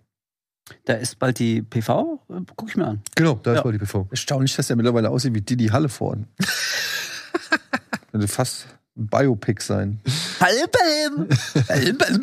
Aber ich meine, er wurde ja schon hier und da für äh, den einen oder anderen Preis äh, in Erwägung gebracht. Und ich muss sagen, er spielt schon gut. Ob er jetzt wirklich nominiert werden muss für einen Oscar, Ist ja ein guter. weiß ich nicht. Aber er spielt in dem Film spielt er schon wieder mal wirklich gut. Also nach Pick mal wieder eine der stärksten Rollen. Ja, 27. geht's äh, unter anderem hier in Hamburg und in Berlin los, 27.1. Und dann 3. und 4.2. in den restlichen Städten. Cool. Ja, so, dann The Holdovers. Ähm, ist der neue Film von Alexander Payne äh, mit Paul, Giamatti. Paul Giamatti, der jetzt auch gerade den Golden Globe für seine Rolle bekommen hat. Handelt von einem Internat und äh, an Weihnachten müssen halt ein paar äh, Studenten oder Schüler müssen halt da bleiben, weil sie halt nicht nach Hause können, weil die Eltern irgendwas anderes vorhaben. Und das erzählt der Film und er konzentriert sich dann vor allem auf einen Schüler, der ja dann letztendlich ganz allein mit dem Lehrer bleibt, der ja schon so ein bisschen ein kleines Arschloch ist, aber halt auch nicht mehr wirklich viel vom Leben erwartet, außer halt irgendwie den Leuten seine Form von Bildung mitzugeben. Und zwischen den beiden und der Köchin, die ebenfalls über Weihnachten da bleibt, entwickelt sich eine schöne, wirklich schöne Geschichte. Also ich mochte den sehr. Ähm, Da hab ich Bock drauf. Ist das so ein bisschen äh, Club der Toten Dichter? naja, also er hat sich für mich hier und da stellenweise schon angefühlt für Club der Toten Dichter, aber ich würde sagen, es gibt noch ein paar andere Filme, die man da ähm, mit, mit reinwerfen kann. So, ne? Ist halt so ein Coming-of-Age-Ding. Mhm. Aber echt schön gemacht. Und es geht eigentlich nicht um wirklich viel, aber irgendwann am Ende dachte ich halt dann doch, oh, das war echt schön. Habe ich mir gerne angeguckt. Ich hab Bock drauf. Ich habe schon einiges Gutes von dem Film gehört Mhm, ich und auch. ich mag eigentlich diese Alexander Payne-Filme, weil die irgendwie so eine. Die haben haben so, was Entspanntes. Ne? ja, ja, so einen, so, so einen ruhigen Grundton irgendwie. Manche würden sagen, vielleicht ein bisschen langweilig manchmal, aber ein Ähm, bisschen entschleunigt. Ja. entschleunigt Tut ist ja auch ich, mal das ganz richtige Wort. ja. Ja, aber ist äh, echt auch, auch mal ganz angenehm. Ähm, nicht irgend, irgendein Spektakel, irgendein Ja. besonderes Ding, sondern einfach nur irgendwie Schauspieler, die eine Geschichte erzählen, irgendwie so, äh, ja, irgendwie finde ich das ganz geil. Habe ich Bock drauf. Passt jetzt zur Jahreszeit irgendwie. ja. Werde ich mir auf jeden Fall noch vor den Oscars reinziehen. Dann äh, kommt jetzt auch schon bald The Zone of Interest, über den haben wir letzte Woche schon gesprochen, der neue Film von Jonathan Glazer über ja, Familie Rudolf Höss, die äh, ja, direkt neben dem KZ Auschwitz lebt und, Ach, halt, der, und auch halt wirklich nur ähm, der soll auch sehr gut sein. der ist super. Also wirklich, also es ist einer der besten Holocaust-Filme, die ich seit langem gesehen habe. Vor allem, weil er halt auch echt niederschmetternd ist, ohne dass er auch nur ansatzweise eine Szene zeigt. So ein bisschen wie The Boy in the Striped Pyjama. Ja, aber irgendwie noch ein Das von bisschen. Glazer hätte man auch nicht gedacht, ne? Ja, Dass er dann irgendwie nach ein paar Jahren mit so einem Holocaust-Ding um die Ecke kommt. er ist vor allem eine Romanverfilmung, wo er fast wieder nichts vom Roman übrig gelassen hat, wie schon bei Under the Skin. Ich meine, es ist der erste Film seit Under the Skin. Aber Ja. Es, es ist wirklich, ey, der Film, der hat mir schon, der, der beschäftigt mich heute noch. Ja, ich habe da auch schon sehr Gutes gehört. Ich habe natürlich auch die Kino Plus Sendung gesehen, wo der ja besprochen wurde bei euch hier. Und also das ist so ein Film, ich glaube, da warte ich, bis ich mir den geben kann. Also Ja. bis ich, äh, da muss ich mir, glaube ich, wirklich, muss ich mir vornehmen, okay, ich guck den jetzt, ich werde den noch gut finden, aber ich guck den nicht mal wie so zwischen Tür und Angel, weil er Nee, gerade nee. da ist und den wollte ich ja auch noch mal gucken, sondern ich glaube, das wird so eine Aufgabe für mich. Ja, das ist auch, glaube ich, eine Aufgabe, vor allem, wenn man halt auch Kinder hat. Ja, ach, äh, ja, ja. Ja. So, dann kommen wir doch mal was zu was äh, Erfreulichem. Wir hatten es eben schon mal thematisiert. Wir waren ja schon in den 80ern. Axel Foley kehrt zurück in Beverly Hills Cop 4. Ja, ich habe keine Ahnung, was das werden soll. Ich hab, Haben wir Ton? Ich habe den Trailer noch nie gesehen. ja, nee, ich glaube jetzt in hier in der Form Oh. leider nicht. Das ist Kevin Bacon gewesen. Ja, Ich meine, es sind alle mit dabei, ne? Aber ich habe irgendwie das Gefühl, der Trailer hat, zeigt schon sehr viel Action. Und ich weiß gar nicht, ob das unbedingt die Action ist, die ein, ein Beverly Hills Cop braucht. Wenn ihr versteht, was ich meine. Ja. Also. Das ist halt so ein bisschen das Ding, das. Ja, ich habe. Ich habe gestern angefangen, ein bisschen French Connection zu gucken, weil er irgendwie bei Disney Plus da war. Man, da ist mir aufgefallen, so wie Actionfilme sich einfach auch verändert haben in der, in der heutigen Zeit. Ähm, das war halt also früher so bei in den 80s Actionfilmen oder so, da war es, da gab es eine kleine Schießerei oder mal eine Schläge, Kneipenschlägerei oder so und das war dann Actionfilm, ja. Heute müssen da immer Hubschrauber, Boote, äh, alles explodieren, sich überschlagen, auf die Kamera zufliegen und es ist äh, ja, manchmal ist weniger mehr. äh, ne, wirklich, bei so einem Actionfilm ist, es muss nicht die ganze Zeit von Setpiece zu Setpiece knallen und, und spektakulär sein, sondern ja, irgendwie der Vibe ist für mich so ein bisschen das, was auch Beverly Hills Cop ausmacht. Das war einfach immer so ein Feel-Good Vibe und so. Ich habe den, ich habe Beverly Hills Cop nicht gefeiert, weil da so überragende Actionsequenzen waren, sondern das war zweckmäßige Action, die aber ne irgendwie da so reingepasst hat. Und ich weiß, was du meinst. Es geht so Richtung Bad Boys eher so spektakulär, One-Liner, dann kommt wieder eine krasse Actionsequenz, One-Liner. Bin natürlich sehr, sehr skeptisch, was das angeht, weil ja. ich weiß nicht, ob ihr Prinz aus Zamunda 2 gesehen habt und der hat mich, ähm, Der hat mich gebrochen eigentlich. der hat mich auch gebrochen. Da habe ich wirklich gedacht, so, okay, komm, lassen wir es Also da, da, da war ich wirklich, also ich war schockiert, ob Eddie Murphys Einschätzung der Lage oder des Drehbuchs oder was weiß ich, was er sich dabei gedacht hat oder ob es überhaupt ein Drehbuch gab. Das war einfach ein Cash Grab. ja, und genau die Gefahr sehe ich aber jetzt bei, ähm, Bei Axel? bei Axel Foley, äh, Beverly Hills Cop auch, weil, also ich bin voll bei euch. Axel, also Beverly Hills Cop, das war keine Action-Filmreihe. Also ich finde, so in der Rückschau, diese Filme hängen zu 100% an Eddie Murphy in der Figur des Axel Foley. Also weißt du, diese, diese Kaltschnäuzigkeit, diese Schnodderigkeit, er irgendwie ist immer Herr der Lage, probiert irgendwie immer, immer den Coolen raushängen zu lassen, um sich da irgendwie durchzuwieseln. Also wenn, wenn du die Essenz dieser Figur nicht mehr einfängst, dann ist, also dann ist es mir scheißegal, wie viel im Hintergrund explodiert und wie krass irgendwelche CGI-Effekte da eingebunden werden. Oder ob, ob irgendjemand de-aged wurde, was wahrscheinlich nicht wurde. Aber das ist mir alles egal. Also die, aber die Figur ist so irre wichtig.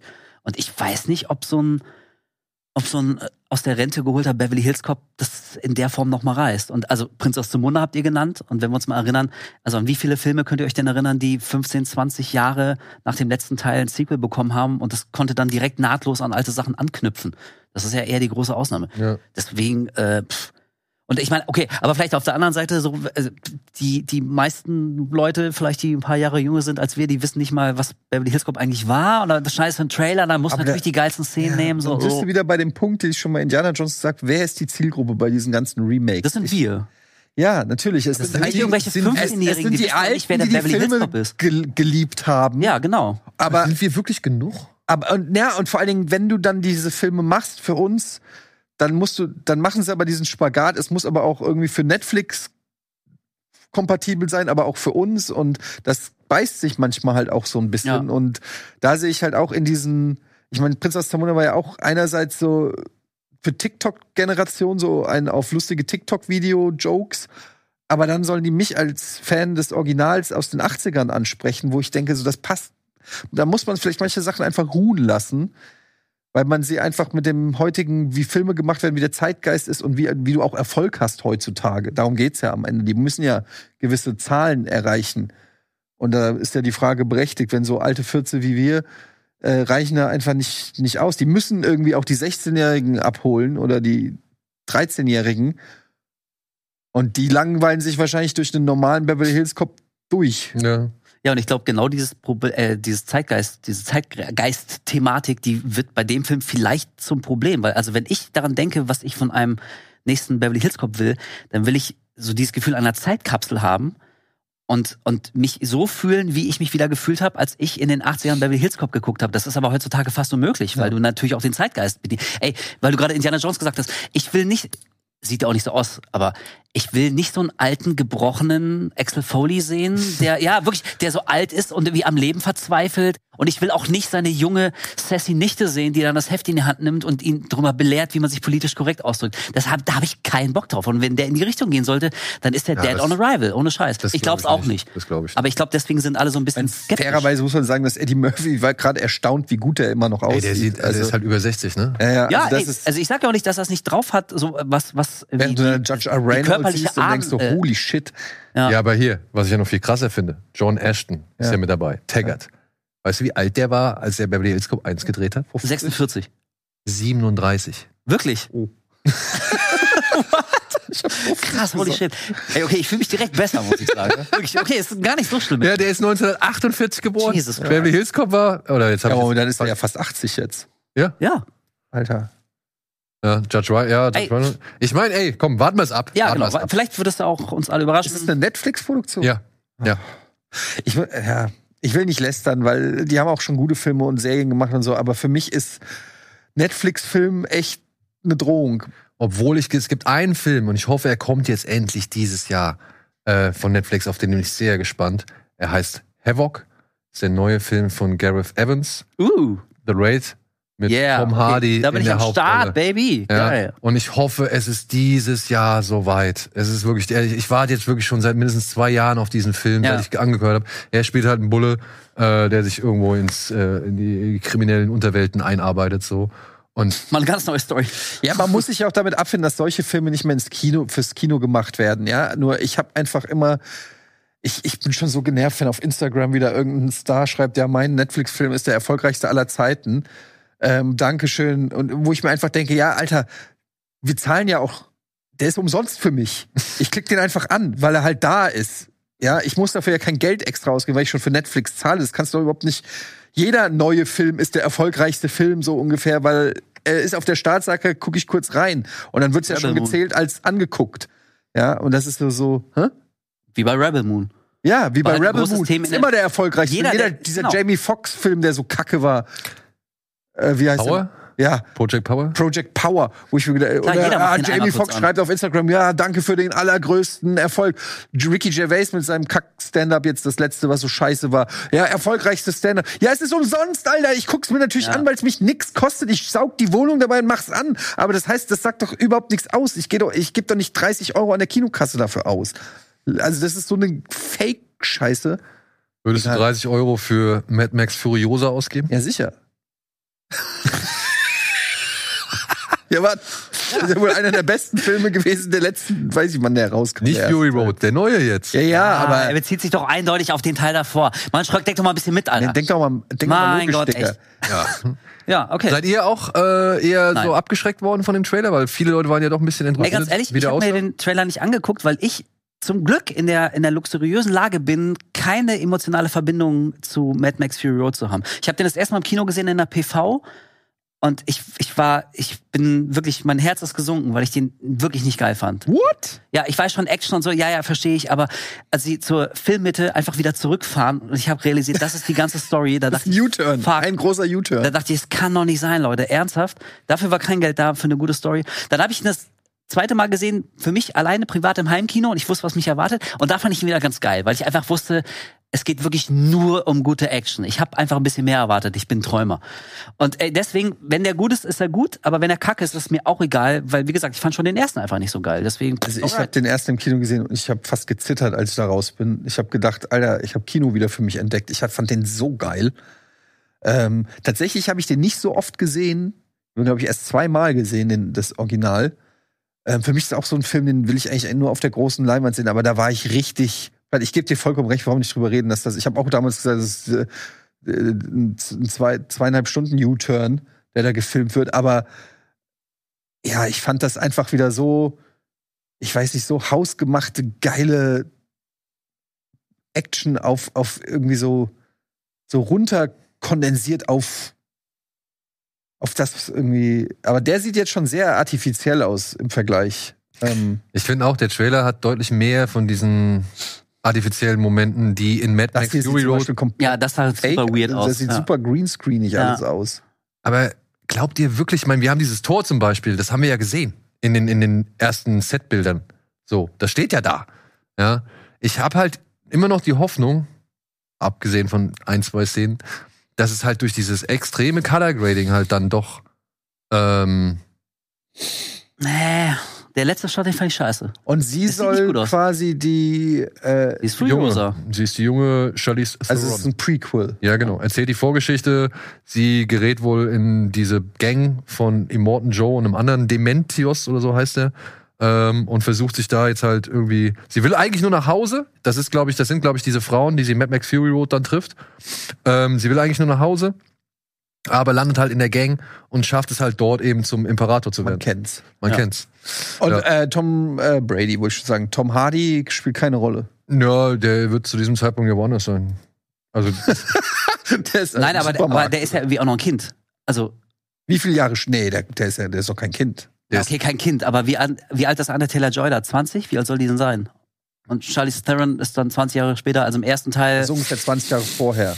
Ja. So. Teenager vielleicht. Ja. Ja. Ey, und ganz ehrlich, also wie, ich habe gerade gesagt, dass ich kein Fan bin, deswegen irgendwie lehne ich mich weit aus dem Fenster, aber ich, ich muss auch nicht nochmal einen de-ageden jungen Tom Hardy sehen, ganz am Ende. So, weil ich, so, weißt du, also dieses, dieses ewige, wir geben den Fans nochmal was. Vielleicht kann, das spielt ja zwei Jahrzehnte vor dem Teil davor. Also vielleicht kann man es dabei auch einfach mal lassen. Man muss ja nicht krampfhaft irgendwie versuchen, da was reinzubringen, was chronologisch dann noch nicht reinpasst. Das ist völlig in Ordnung. Ja, finde ich auch, finde ich auch äh, in Ordnung, wenn Mad Max da keine Rolle spielt. Also der Film heißt Furiosa, warum brauche ich jetzt da noch zwanghaft Mad Max drin? Ja, Das zum Beispiel hat mich bei Fury Road jetzt auch nicht. Ich bin jetzt auch nicht der allerkrasseste Mad Max Fanatic. Also ich, ich habe das nicht als persönliche Beleidigung angesehen, dass Fury Road irgendwie nur oberflächlich was mit Mad Max, wie wir ihn kennen, zu tun hat. So, das ist einfach eine eigene Geschichte.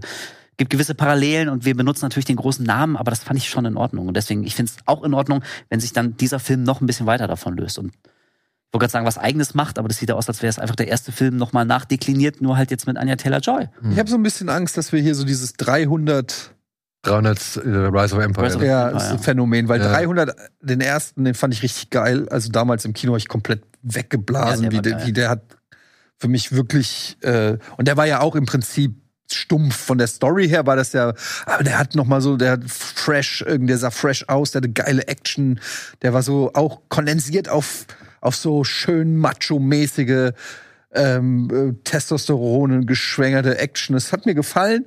Und dann der zweite sah dann schon wieder so künstlich. Da haben sie irgendwie versucht, das so einzufangen. Oder bei SimCity groß. 1 und SimCity 2. Ich dachte gerade exakt. Genau das Gleiche. Ja. Genau das gleiche. Ja. Ja. Und da habe ich so ein bisschen die Vibes, dass ich Ja, denke, dass es so in die ich Richtung hoffe, ich hoffe könnte. auch, dass es nicht einer dieser Fälle ist. Das wäre echt schade. Da gibt's ja doch echt eine Menge. Ja? Könnten wir auch mal wieder, äh, könnten wir auch mal eine Sendung drüber machen. Über die schlechte, so die Highlander.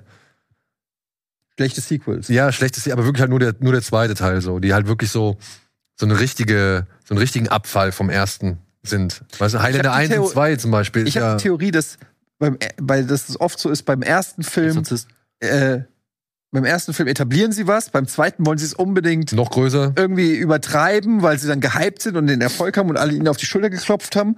Und dann finden die Leute alles scheiße und beim dritten kehren sie dann wieder so Ja, ja. zurück zu den Basics. Ist ganz oft so, habe ich das Gefühl. Ja, ja, Also, da können wir mal, da können wir wirklich mal, mal so ein Ja. paar so Reihen uns. Ich glaub, Äh, da würde man einiges zusammenkriegen. Ja. Oh, ja, ja. äh, hoffen wir, dass Ghostbusters Frozen Empire nicht auch dazu gehört. Da frage ich mich. Da frag Wolf, ich du hast ihn als auf, äh, du ja, hast ihn. ja auf, also aus morbidem Interesse, weil ich anders als bei Mad Max seit meiner Kindheit großer, großer Ghostbusters-Fan bin, wie jeder Mensch von Bildung und Geschmack. Aber da frage ich mich, wer da die Zielgruppe ist. Ich verstehe es einfach nicht, warum es 30 Jahre lang, warum die Ghostbusters brach lagen und tot waren. Und auf einmal kriegen wir innerhalb von was, zehn Jahren drei Ghostbusters-Filme. So erfolgreich war. Ja, Ein- vielleicht. Ein Grund ist ja zum einen auch die, sag ich mal, Fehde zwischen Bill Murray und Harold Ramis, ne? Nach, äh, Klar, ich, ich kenne die ganzen, die ganzen Hintergründe. Also nein, das war falsch ausgedrückt. Ich verstehe schon, warum wir in relativ kurzer Zeit auf einmal so viele Ghostbusters-Filme bekommen, aber ich finde, das ist, also selbst ich als Ghostbusters-Fan bin der Meinung, das ist keine Franchise. Und wenn Ja. ich mir alle Filme nach dem ersten Teil angucke, würde ich mal behaupten, ich habe da auch nicht ganz Unrecht. Denn also die schwanken alle sehr qualitativ und bei dem wirklich, ich, ich sehe einfach nicht, wen das jetzt genau ansprechen soll. Ja, das Ding ist halt, ja, ich würde ein bisschen widersprechen, weil ich merke halt zum Beispiel bei meinem, bei meinem Großen, äh, dass der, obwohl er noch kein Ghostbusters gesehen hat, dass der Fan davon ist, weil das halt irgendwie, der kennt die Legos, die Playmobils, der kennt den Blaster und das Auto und so weiter. Das ist schon irgendwie eine Marke, Hm, okay. die, ähm, die irgendwie funktioniert. Und sie haben ja mit dem, jetzt dem Vorgänger von dem, Afterlife, ne? Afterlife oder so, den haben sie ja schon für eine junge Zielgruppe quasi in Stellung gebracht, gerebootet. Und für mich war das ganz klar so auf der Erfolgswelle von einem Stranger Things ähm, so so ein ja so kindergerecht kindgerechtes Ding. Ja, äh, also ich glaube, dass das an den Kinokasten tatsächlich funktionieren kann. Aber für mich als Fan der Originale ist es halt auch einfach, also ich- kann damit, ich konnte mit dem Vorgänger auch nicht so wirklich Nee. viel anfangen, weil ich kann akzeptieren, dass das ein unterhaltsames Stück Kino ist für junge Menschen, aber für mich als Fan der Originale, da ist der Ton, die Tonalität, die Charaktere, da ist eigentlich nichts mehr übrig geblieben. Ähm, Na, Ghostbusters, das waren nie Kinderfilme. nee. Also interessanterweise waren ja alle Kinder der 80er sind ja voll auf Ghostbusters abgefahren und ich meine, also wir sitzen hier zu dritt und wir sind, waren glaube ich alle Ghostbusters Fans, aber das waren ja nie für Kinder konzipierte Filme. Ich glaube Kinder nicht. Kinder mochten diese Vorstellung, dass du dass du Geister und und das Böse, was in deiner kindlichen Vorstellung noch noch existiert, dass du dem aber Herr werden kannst. Dass du kämpfen kannst. Genau, dass du das ganz konkret, du bastelst deine eigenen Waffen und du kannst die scheiß Geister kannst du kannst du einfangen. Ich glaube, das spricht wahnsinnig viele Kinder an. Und wenn die jetzt wirklich so eine so eine kindertaugliche Franchise draus machen, also ja, ey, vielleicht wird er erfolgreich, aber irgendwie ich sehe es nicht so ganz. Ich ich ich glaube so unsere Generation, die die fährt auf diese neue Tonalität nicht ab. Und ehrlich wie du, ich fand auch den Vorgänger, ich fand das echt lame. Vor allem, was mir am, an Afterlife so richtig, also das fand ich so enttäuschend, dass die wirklich original eins zu eins den ersten Film nochmal nacherzählen. Vielleicht war ich zu naiv, aber mir war nicht klar, dass das original die Story aus dem ersten Teil ist und diesmal mit Kindern. Das, ich dachte, what? Holy shit. Ja, aber auch Also das alles- ist ja ein Phänomen, was wir schon Fucking ein paar Mal Gozer, die erlebt Höllenhunde, Slimer, Ecto, wirklich der ganze Film nochmal nachdekliniert, nur mit Kindern. Und kleinen Marshmallows. Ja, und kleinen Marshmallows. Ja, Du hast recht, das ist völlig anders. Für mich ist halt auch, ich meine, die 80er Jahre, das war halt, äh, ich verbinde halt mit Ghostbusters auch dieses, dieses Dirty New York oder dieses Dirty Ja, Manhattan. jetzt. Ja, Boah. mal gucken. Also da war die ersten Bilder sind irgendwie. Strandbilder äh, Bilder und Ja, das war Coney Island. Fand ich auch sehr ja, glossy. aber ich meine ja Dirty Manhattan, Ja. also wirklich so, wie es halt in den 80ern auch war. Und ähm, ich, ich verbinde damit auch so ein bisschen äh, so schmuddeligen Humor von Bill Murray und und und Ah, unkorrekte Sprüche. ja, unkorrekte Sprüche und wie Ja. du gerade sagst, ist für mich unter heutigen Maßstäben nicht mehr äh, kein, ke- keine, kein Kinderfilm mehr. Und auch der war auch ein bisschen scary. Ich habe den als Kind gesehen. Ich hatte Ja. auch, ne, die Anfangsszene da in der Bibliothek, da hatte ich Albträume von und Ähm, ja, weiß ich nicht. Ich, das ist auch wieder so ein Film, da habe ich, wie wir es eben schon gesagt haben, da habe ich das Gefühl, da wird zu, kommt zu viel, zu viel Effekte, zu viel Mhm. Callbacks, zu viel Fanservice. Und dann nimmt man den, diesen ganzen Film die Stärke. Ähm, ich Ja, meine jetzt, ich will nicht verurteilen, bevor ich gesehen habe, aber, aber ich muss sagen, ich bin schon deswegen skeptisch, weil ich, ich finde dieses, also ich weiß nicht, wie groß die Rolle von diesem komischen Eis da tatsächlich im fertigen Film ist. Aber der heißt ja auch, wie heißt der, Frozen Empire? Ja. Frozen Empire. Und ich finde, also ich bin immer skeptisch, wenn es so ein Gimmick gibt, an dem sich der ganze Film aufhängt. Death Und- Chill. Okay, die, die Geisterkälte aus dem Jenseits hat New York in den Klauen. Das klingt für mich nach einer Folge von The Real Ghostbusters, von dieser animierten Serie, wo die wöchentlich gegen alles Mögliche gekämpft haben. Und wenn da eine Folge New York einfriert, okay. Aber für so ein, ich vermute wieder knapp zwei Stunden Spielfilm, das alles an so einer Idee aufzuhängen, dass das so, so, so ein Aber habt ihr Geister gesehen, wer alles dabei ist? Ich, Also es sind ja alle außer, außer Harold Ramis sind jetzt wirklich am Start, ne? Und Rick Moranis ist, glaube ich, nicht dabei. und du Ja. weißt es, weil ich weiß es, ich habe die Frage beim Nerdquiz gestellt. Wie heißt sie nochmal? Wer? Die, die Janine? Sekretärin. Janine Melnitz. Ja. Ja. Die wird ein Ghostbusterin. Ja. Habe ich gesehen, habe ich gehört. Die ist, Cool. die ist auch mit dabei. Ja. Ah, Es reicht ist Rick nicht, Moranis auch die- dabei? Rick Moranis ist nicht mit dabei. Der, Der macht, ja nichts mehr, ne? mehr. Der macht gar nichts mehr. Ne? Also er Ey, hat aber- nur kleine Sachen. Ey, aber auch hier, ich finde also mittlerweile so dieses Argument, ey, die, die alten Ghostbusters wieder am Start, das ist jetzt auch durch. Also bei mir zieht das jetzt auch nicht mehr. Wir haben sie das letzte Mal, Spoiler für einen drei Jahre alten Film, aber am, im Finale des letzten Teils tauchten sie auf. Dann gab es auch den, den animierten Geister-Igen. So. Ja, und jetzt sind sie schon wieder im Film. Also, Ja, vor allem, es ist ja in der Regel, tauchen sie ja nur so als Gimmick. Also ich weiß nicht, wie es jetzt da sein wird. Aber es ist ja nicht die Geschichte dieser Leute, sondern es ist die Geschichte dieser Kids. Die dann irgendwie mal Dan Aykroyd treffen, der Ja. den irgendwie auf den Kopf tätschelt und sagt, ja, wir haben das so und so gemacht. Aber es ist ja nicht die Story von Bill Murray. Ja, und, und das ist halt eigentlich so, ähm, was ich auch an dem Vorgänger, für mich war der nix, weil ich wollte ihn nicht als Fanservice am Ende noch mal Ja. alle die Blaster kreuzen sehen, sondern ich will Bill Murray sehen als Wankman, so, weißt du? Ich will, ich will nicht, ich will einen Wankman-Film. Ich will, wo der rankommt und Sachen macht und nicht am Ende den Tag rettet und dann wieder weg ist, so. Na, oder, weil, also ich weiß nicht, ja, äh, da bin ich wieder bei dem Argument, will ich so einen, so einen alten, geriatrischen Bill Murray sehen. also der Bill Murray in dem Ghostbusters Female Remake, den wollte ich da nicht sehen. Also, War der da drin? Und der wollte Der war ja da drin. offenbar, hat er auch keinen Bock. Und er hat auch keinen Bock gehabt. offensichtlich und keinen Bock das gehabt. war und das war wirklich schlimm mit anzuschauen. Das war nicht schön. Einen Schauspieler dazu haben, den Ja. man offensichtlich ansieht, dass er gar keinen Nee. Bock darauf hat, hier jetzt Das war nicht aufzutauchen cool. und dann auch noch in der völlig anderen Rolle aufzutauchen. Ob, also in Ja, gut, hatten sie ja alle. Die hatten ja alle. ja, ja, aber das ist doch Quatsch. Also ist wirklich, ist doch Ja, damit du sagen kannst, ey, Cameo, hab, hast du gesehen, dass das Murray? Ja, aber ey, wirklich. Aber ich meine, äh, darauf wollte ich hinaus. Also ich bin mir nicht ganz sicher, ob ich die alten noch mal sehen will. Und wenn du aus Ghostbusters schon eine Franchise machst, ich hätte es viel spannender gefunden, wirklich eine völlig neue Geschichte zu erzählen. Jetzt scheiß doch mal auf den Marshmallow Man und auf Gozer und Ecto One. Du kannst doch eine Million Sachen erzählen. Also wenn es in der Logik dieser dieser Reihe gibt's Geister und man es gibt irgendwie eine wissenschaftliche Art, sie zu jagen und zu fangen, dann mach doch ein neues Team, mach eine neue Story. Also du kannst ja alles Mögliche machen, aber diese Stelle, ich verstehe schon, warum es gemacht wird, so Marketing ist mir schon klar, aber die ständige sich abstützen wie auf so einer Krücke auf Sachen, die vor 30 Jahren mal cool waren. Das, ich weiß jetzt schon, das ist so ein Film, der humpelt gerade so irgendwie ins Ziel. Und so hat sich nämlich der Film davor auch angefühlt. Und deswegen, also ich gucke ihn auf jeden Fall. Vielleicht werde werd ich positiv überrascht, dann nehme ich alles zurück, aber ich glaub's ganz ehrlich nicht. ja. Nochmal den nächsten Film, den wir hier getrashed haben. so. Ohne irgendwas davon. Aber machen wir doch mit Ja, der Mann. Fortsetzung Los, lass weiter. weitermachen. Ich mach dir das ganze Kino ja kaputt. Joker Folie à deux. Ja. Was Joker Ding? 2. Joker 2. Oh, ja, da äh, bin ich sehr gespannt. Das war natürlich ein absolutes Highlight, der erste. Den habe ich wirklich sehr, sehr gerne. Ich habe den nur einmal geguckt. Bislang. Ja, ich habe den nur im Kino gesehen, aber ich habe den gefeiert. Aber jetzt mit Lady Gaga, ne? Vielleicht kein- Musical? Hä? Vielleicht ein Musical? vielleicht ein Musical. Ja, also da würde ich direkt mal, das ging ja so durch die, durch die Presse, durch die Medien, Musical. Deswegen die Hälfte der Leute kriegt jetzt einen völligen Meltdown jetzt schon, weil Musical und so.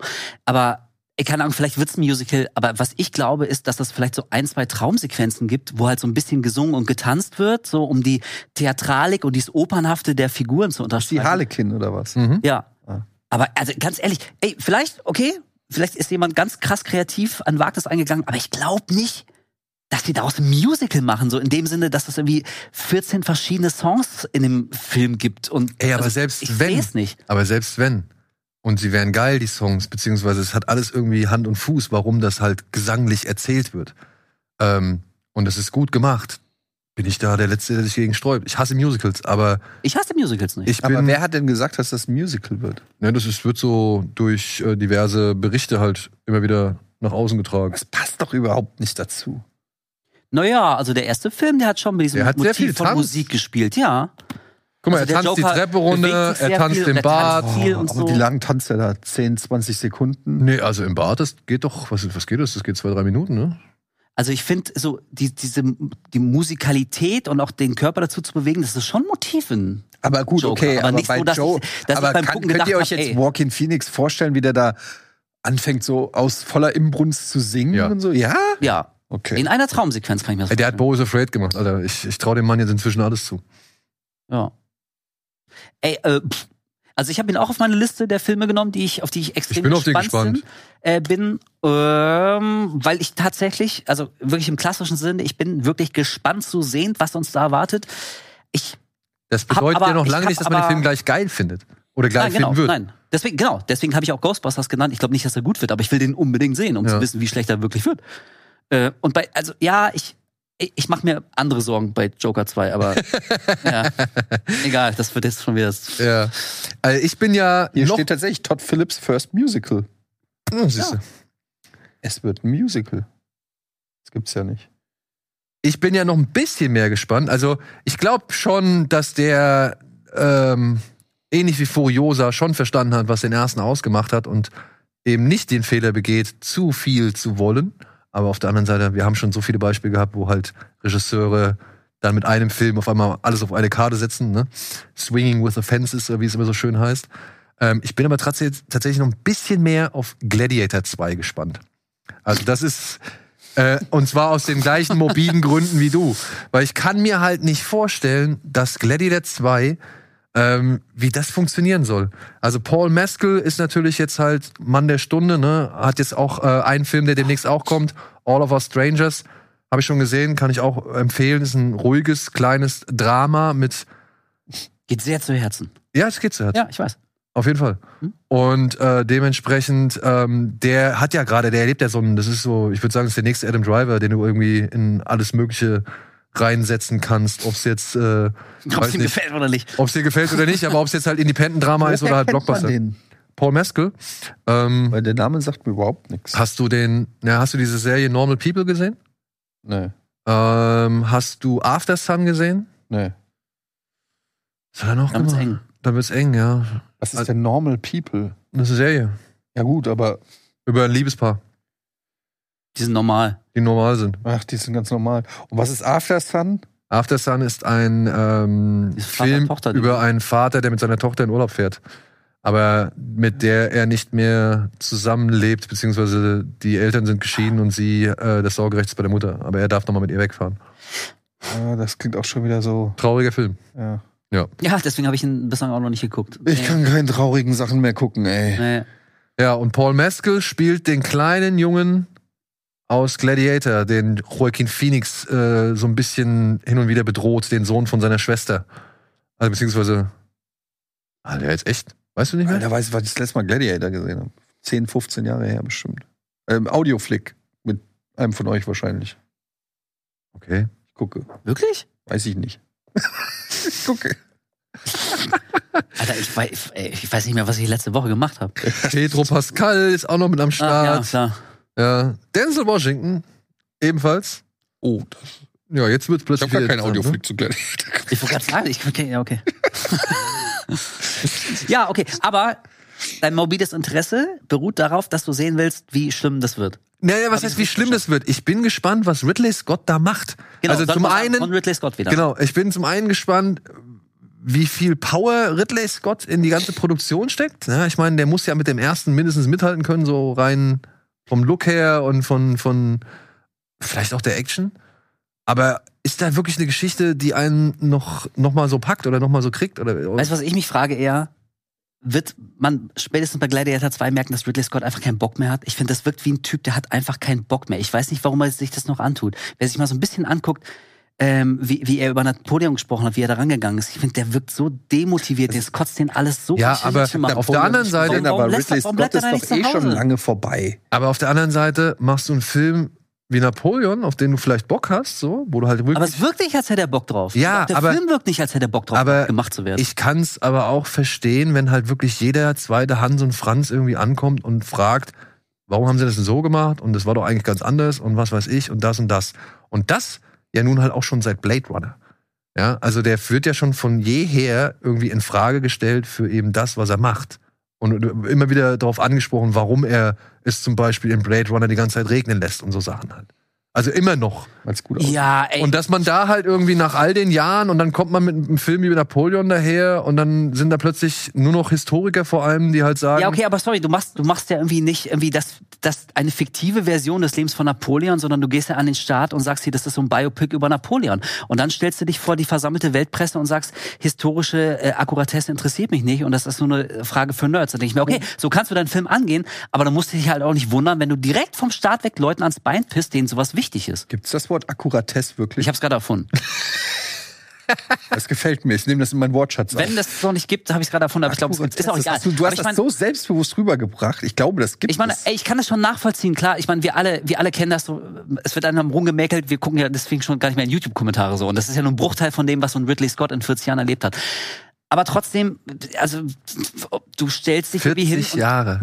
Genau, ja, aber trotzdem, du stellst dich hin und du vermarktest dein Baby. Und ich finde, wenn du so so offensiv, also fast schon aggressiv Leuten zeigst, dass dir manche Kritikpunkte einfach so, weil sie gestellt werden, schon auf den Sack gehen, dann musst du dich halt auch nicht wundern, wenn du irgendwie Gegenwehr kriegst. Und ich finde, bei Ridley Scott hat sich so eine seltsame Spirale in Gang gesetzt. Also der wird kritisiert und es nervt ihn und deswegen ist er jetzt hyper genervt und reagiert total angefasst auf jeden Kritiker. Und das befeuert Kritiker nur noch mehr, seine Filme zu zerreißen, weil dann kannst du ihm auch nicht mehr so viel Wohlwollen entgegenbringen. Und mein Punkt ist einfach nur, ich glaube, ich kann mir nicht vorstellen, dass Gladiator 2 gut wird. darauf wollte ich eigentlich nur, darauf wollte ich eigentlich nur. Ja. Ich sehe es nicht. Ich Aber okay. Denzel Washington ist der Bösewicht, oder was? Ist quasi die Walk in Phoenix. Ich weiß, Antagonist. ich bin noch nicht in alle Einzelheiten der Story. Wenn der eine der Held ist, muss er. Was soll ja, aber vielleicht ist Pedro Pascal auch der Bösewicht? Das kannst du dir jetzt nicht vorstellen. Das muss, tut mir, tue ich mich schon schwer, den als unsympathisch. War doch auch bei Wonder Woman 84. Da war doch auch schon. So, komm. Gibt noch eine Menge. Ja. Och. Unter anderem. wirklich erstmal aufs Klo, ne? Ich hoffe, das ist euch klar. Ja. Dune, Dune Teil 2. Ja, geil. Wir Hab wohl- ich Bock. Haben wir alle Bock drauf, oder?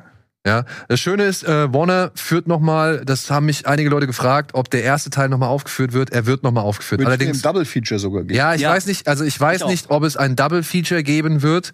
Ich denke mal, das eine oder andere Kino wird das machen. Aber offiziell wird der erste Teil nochmal ein paar Wochen vorher re-released, so. Und ja, ey, Dune 2, ich muss dazu gar nichts sagen. Also ich hab's, also es ist für mich ganz oben auf der Liste. Ich hab so Bock. Ey, vor allen Dingen Danny Villeneuve ist einfach mittlerweile so äh, einer der Top 3 Leute irgendwie, oder Top 5, äh, die es gibt. Also der, was der an äh, Top-Filmen rausbringt, hat er überhaupt in den letzten 10, 15 Jahren einen schlechten Film gemacht? Ich glaube nicht. Also, wo wir gerade bei Ridley Scott sind, wo ja auch Hit and Miss, sag ich mal, Ja. Ist, ähm, da bin ich, da, das wird schon geil. Also da mach Ich habe mir lustigerweise, ich war ja über die äh, Weihnachtsferien bei meinen Eltern und da haben wir zusammen Dune geguckt und die hatten keine Ahnung von Dune und ich den musste- neuen. Ja, ja, also klar, genau. Ähm, und beim Gucken, also ich fand den auch beim zweiten Mal wieder, wieder geil. Natürlich wirkt er beim zweiten Mal wie auf dem Fernseher der Eltern nicht so imposant wie im Kino. Und ich fand den schon wieder cool. Ich dachte aber auch, also ich finde den auch nicht ganz perfekt, weil ich das, das. Buch gelesen habe. Und also ich hätte, ich hätte bei Dune, ich habe mir noch ein bisschen mehr Weirdness gewünscht. Der, der fühlte sich da manchmal, das ist auch so der Stil von Villeneuve, also so ein bisschen sehr kühl und auch hier so ein bisschen sehr distanziert an. Und ich hätte mir manchmal gewünscht, dass er sich traut, noch ein bisschen bizarrer und ein bisschen abgedrehter. Aber ist das nicht vielleicht einfach so die, die Lynch, äh, sag ich mal, Prägung, die da spricht? Ja, aber das, mm, das passt aber auch ganz gut hier und da. Also ich, ich glaube, ich glaube, Dune ist so ein Film, der gefällt Leuten unter Umständen ganz gut, die das Buch kennen.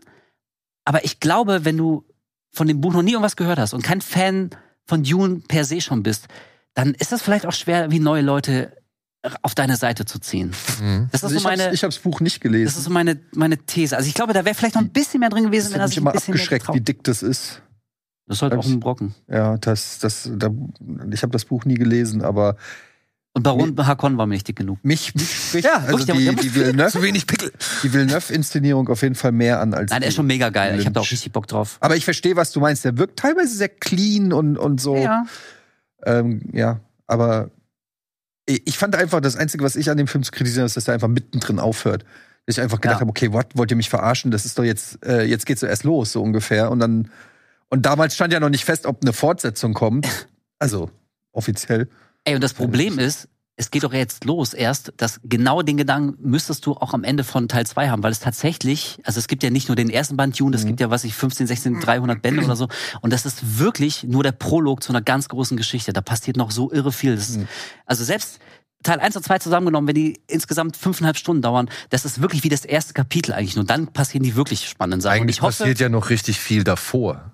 Vor allem. Also wenn man sich mal diesen, diese Vorgeschichte da anguckt mit dieser Roboterrasse und die dann wieder. äh, Ja, das meine ich. Der, der, der Film, der ähm, macht auch keinen guten Job, Leute so ein bisschen in dieses Universum reinzuziehen. Also zu erklären, warum es diese Mentaten überhaupt gibt, dass es diesen, diesen Dschihad gegen Ge- Denkmaschinen gibt und so. Also ich muss das teilweise meinen Eltern echt erklären, weil die nicht Hast du die ganzen Bücher gelesen?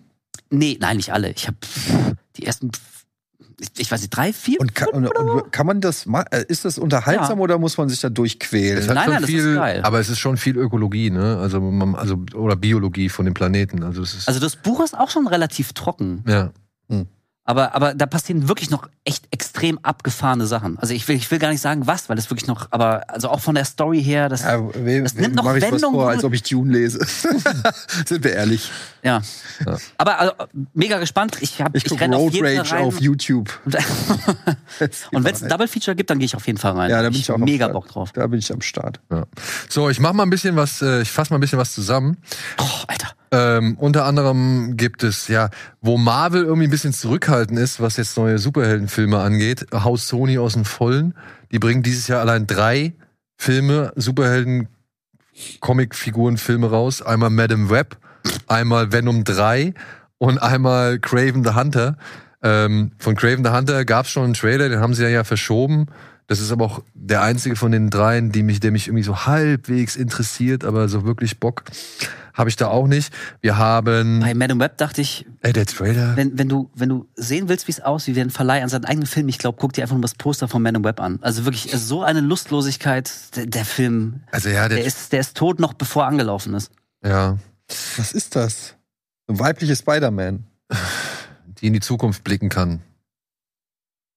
Und Sidney Sweeney und noch zwei andere Oh, Damen. Sidney Sweeney? Ja. Ja, und das ist irgendwie so ein schwarzer Venom-ähnlicher Spider-Man. Keine Ahnung, äh, der da noch eine Rolle spielt. Und guck, siehst du, sie hatten die Zukunft gesehen, jetzt geht sie da rein, jetzt weiß sie Bescheid. Ich bin nicht so wirklich heiß drauf. Ist das die aus äh, Das ist Dakota Johnson. Dakota, Dakota Ja. Johnson? Ja. ja. So, dann haben wir noch Kung Fu Panda 4. Der hat sich auch Nee, wir schon verstehen uns. angekündigt. ähm, was haben wir noch? Argyle kommt jetzt auch schon demnächst. Das ist der neue Guy Ritchie-Film über eine Autorin, die Agentengeschichten schreibt, über einen Henry Cavill ist das. genau, fiktionalen Agenten namens Argyle und ihr neuestes Buch landet aber, oder beziehungsweise ihr neuestes Buch ist wohl so akkurat zu einer tatsächlichen Mission, dass plötzlich die Geheimdienste auf sie aufmerksam werden. Ey, gibt's das Wort jetzt eigentlich? Matthew Vaughn ist das. Nicht Guy Ritchie. Ja. Entschuldigung, Matthew Vaughn. Gibt's jetzt Akkuratesse? Du hast doch nachgeguckt. Äh, Ede. nee. Fuck. Dann gibt's es ab jetzt Akkuratesse. Okay. Ja, aber es gibt doch einen Nomen für akkurat, oder? Ähm, Akkuratesse. Ja, sag ich doch. ja, okay. Und der eigentliche Agent, um den es geht, ist die Katze.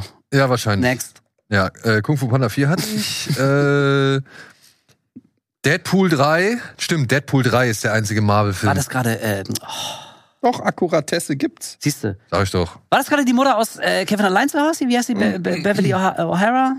War die jetzt gerade? Egal, Warte. sorry. Ich wollte nicht den, den Flow der Sendung unterbrechen. Äh, ich gucke eben schnell nach. Alles steht Kopf 2, genau. Uh, Äh, kommt Nein. jetzt auch. Ja, sie ist jetzt in der Pubertät. Catherine O'Hara ist es, ja. ja, doch. Catherine, nicht Beverly. Catherine O'Hara ist äh, die, die spielt in Die ist Argyle cool. mit. Die ist sehr cool. Ja. Deadpool 3 gibt's auch noch nicht so viel. Jetzt ist es soweit. Sowohl der R-Rating-Held als auch die X-Men werden jetzt zum ersten Mal offiziell im Marvel-Universum stattfinden. Und ich habe was gelesen, was ich aber jetzt auch schon wieder ein bisschen merkwürdig fand. Moment, wo stand's?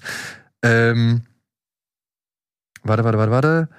Jennifer Garner wird ihre Rolle Als Elektra. Elektra. Äh, aber ja, ich glaube, ich bin mir nicht sicher, ich habe so ein bisschen, ist das nicht auch so ein bisschen Multiversumskram oder irgendwie so? Ich glaube, es gibt ganz viele Cameos von irgendwelchen popkulturellen, äh, weiß ich nicht, Bart Simpson oder Jabba the Hutt oder was weiß ich, alles Mögliche soll da drin in irgendeiner Form vorkommen. Aber bei Deadpool passt das doch einigermaßen, oder? Weil ich, Ja. Da kannst, du ja wirklich, da kannst du wirklich machen, was du willst. Aber da ey, wenn es zusammen. einen wirklich, einen Film gibt, den ich richtig, richtig furchtbar finde äh, aus diesem ganzen Marvel-Universum, dann ist es Elektra. Ey. Also den finde ich wirklich so schlecht. Ich, mir fallen auch nicht wirklich viele Filme ein, die, die, die schlechter sind oder Aber schlechter vielleicht sein macht er ja einen Gag genau darüber oder so. Das kann gut sein, ja. Ich meine, er hat ja auch Green Lantern halbwegs äh, abgestraft. Oder beziehungsweise sich sehr äh, realistisch dazu geäußert. Ja, was haben wir noch? Es gibt ein Spin-off zu John Wick, das nennt sich Ballerina mit Ana de Armas. Wo sie Das halt. ist natürlich. Sie haben mein Interesse. Ja, ich denke mal, es wird viel geballert und es wird ein bisschen diese russische Tanzschule erklärt, die wir in Teil 4 unter anderem Wen kümmert's? gesehen haben. Ja. denn Hamas, hallo? Ja, sorry. Ja. Wen, Ein Film, ich auf kann doch den, einfach einkaufen gehen, anderthalb Stunden lang. Ich guck mir das an. äh, ein Film, auf den ich mich auch sehr freue, ist der neue von Alex Garland, Ja. äh, Civil War. Da haben wir uns schon den Trailer zu angeguckt. Der sah cool aus. Ja, ähm, muss ich sagen, gefällt mir bislang alles sehr, sehr gut, was ich hier sehe. Rechtzeitig zu den amerikanischen Wahlen. Ja, Mhm. und jetzt vor allem, wenn man auch nochmal Trump jetzt nach diesen Iowa, äh, oder? Es war Iowa, ne? Iowa, ja. Nach diesen Iowa-Wahlen irgendwie erlebt hat, so, ähm, ja, vielleicht ist das hier bald eine Foreshadowing. ja, Dokumentation und kein Film mehr. Und hoffen wir, dass es nur ein Film bleibt. Ey, und Alex Garland. Also ich finde, das ist jetzt wie auch nicht alles Gold, was der gemacht hat, aber unterm Strich, finde ich, liefert er immer ganz, ganz solide Sachen ab. Wenn der was Neues rausbringt, bin ich erstmal interessiert. Ja, also Man war jetzt auch nicht so mein absoluter Liebling äh, vor der Fall, so Welcher? Man. Ähm, Ah, das ja, Ende war ich schön. gesehen. Und der Soundtrack war geil. Ja, ey, wie gesagt, ich, ich, ich gebe dem, ja, ich ja, geb dem Film weiß. wirklich, ich, Ich, weiß, ich kann mich erinnern, dass ich bei irgendeiner Kino Plus äh, Folge, ich kam ja auch an und da kam gerade Annihilation raus. Wir haben uns alle drüber unterhalten und ich habe mich auch, äh, ich habe auch über den gelästert, aber so im Nachhinein fand ich den doch ganz gut. Also irgendwie, Ja, die haben schon ein bisschen was, Sachen, aber manchmal macht's halt deutlich mehr Klick und manchmal eben halt nicht ganz so stark. Aber ich hoffe bei Ach, dem, Dune. Ja, ich meine, A24 hat da richtig viel Kohle reingesteckt. Das soll ja der Auftakt für ihr jetzt ihre neue Action, sag ich mal, Ausrichtung sein. So. Ich bin gespannt. Voll, ja. Ja, ich bin wirklich Die gespannt. Waffe hat einen Bart. So, ein Film, den ich euch gerne mal empfehlen möchte noch, ähm, weil sowas wie, wie, keine Ahnung, alles steht Kopf 2 oder Kung Fu Panda 2, das sind ja Selbstläufer. Aber es kommt noch ein Film, ein Animationsfilm raus dieses Jahr, der kommt tatsächlich auch zu uns. Er heißt Robot Dreams, er lief schon auf dem Fantasy Filmfest. Ich möchte ihn nochmal hier hervorheben. Ist ein schöner Film, kommt völlig ohne Worte aus, erzählt die Freundschaft eines Hundes, der sich eines Tages einen Roboter kauft und mit dem zum Strand geht, aber weil der Roboter sich plötzlich durch das Salzwasser nicht mehr bewegen kann und er ihn vom Strand nicht wegkriegt, ähm, muss er halt versuchen, irgendwie eine andere Lösung zu finden, aber bevor er das irgendwie schafft, wird der Strand abgesperrt und der Hund kommt halt nicht mehr an diesen Roboter dran. Und man sieht so in Parallelhandlungen, was mit dem Roboter passiert, während er da am Strand liegt, oder halt, was halt passiert dadurch, dass der Roboter da am Strand liegt und halt, was der Hund in der Zwischenzeit macht. Und wirklich nicht ein Wort drin, nicht ein Wort gesprochen. Und es ist echt herrlich. Es ist Aber also Spielfilmlänge. Oder- Spielfilmlänge, ja. Okay. Spielfilmlänge. Okay, cool. Und äh, sehr, sehr, ähm, ja, schon ein bisschen stilistischer gezeichnet. Also nicht so wirklich also detailliert oder so. Das ist alles ein bisschen feiner. Es erinnert so ein bisschen an Adventure Time oder so von, den, von, Okay. von der Animation her. Hm. Und dann auch so ein Film, wo ich gedacht habe, ist das, machen die das wirklich? Es kommt ein neuer Herr der Ringe-Film, The War of the Rohirrim. Rohirrim.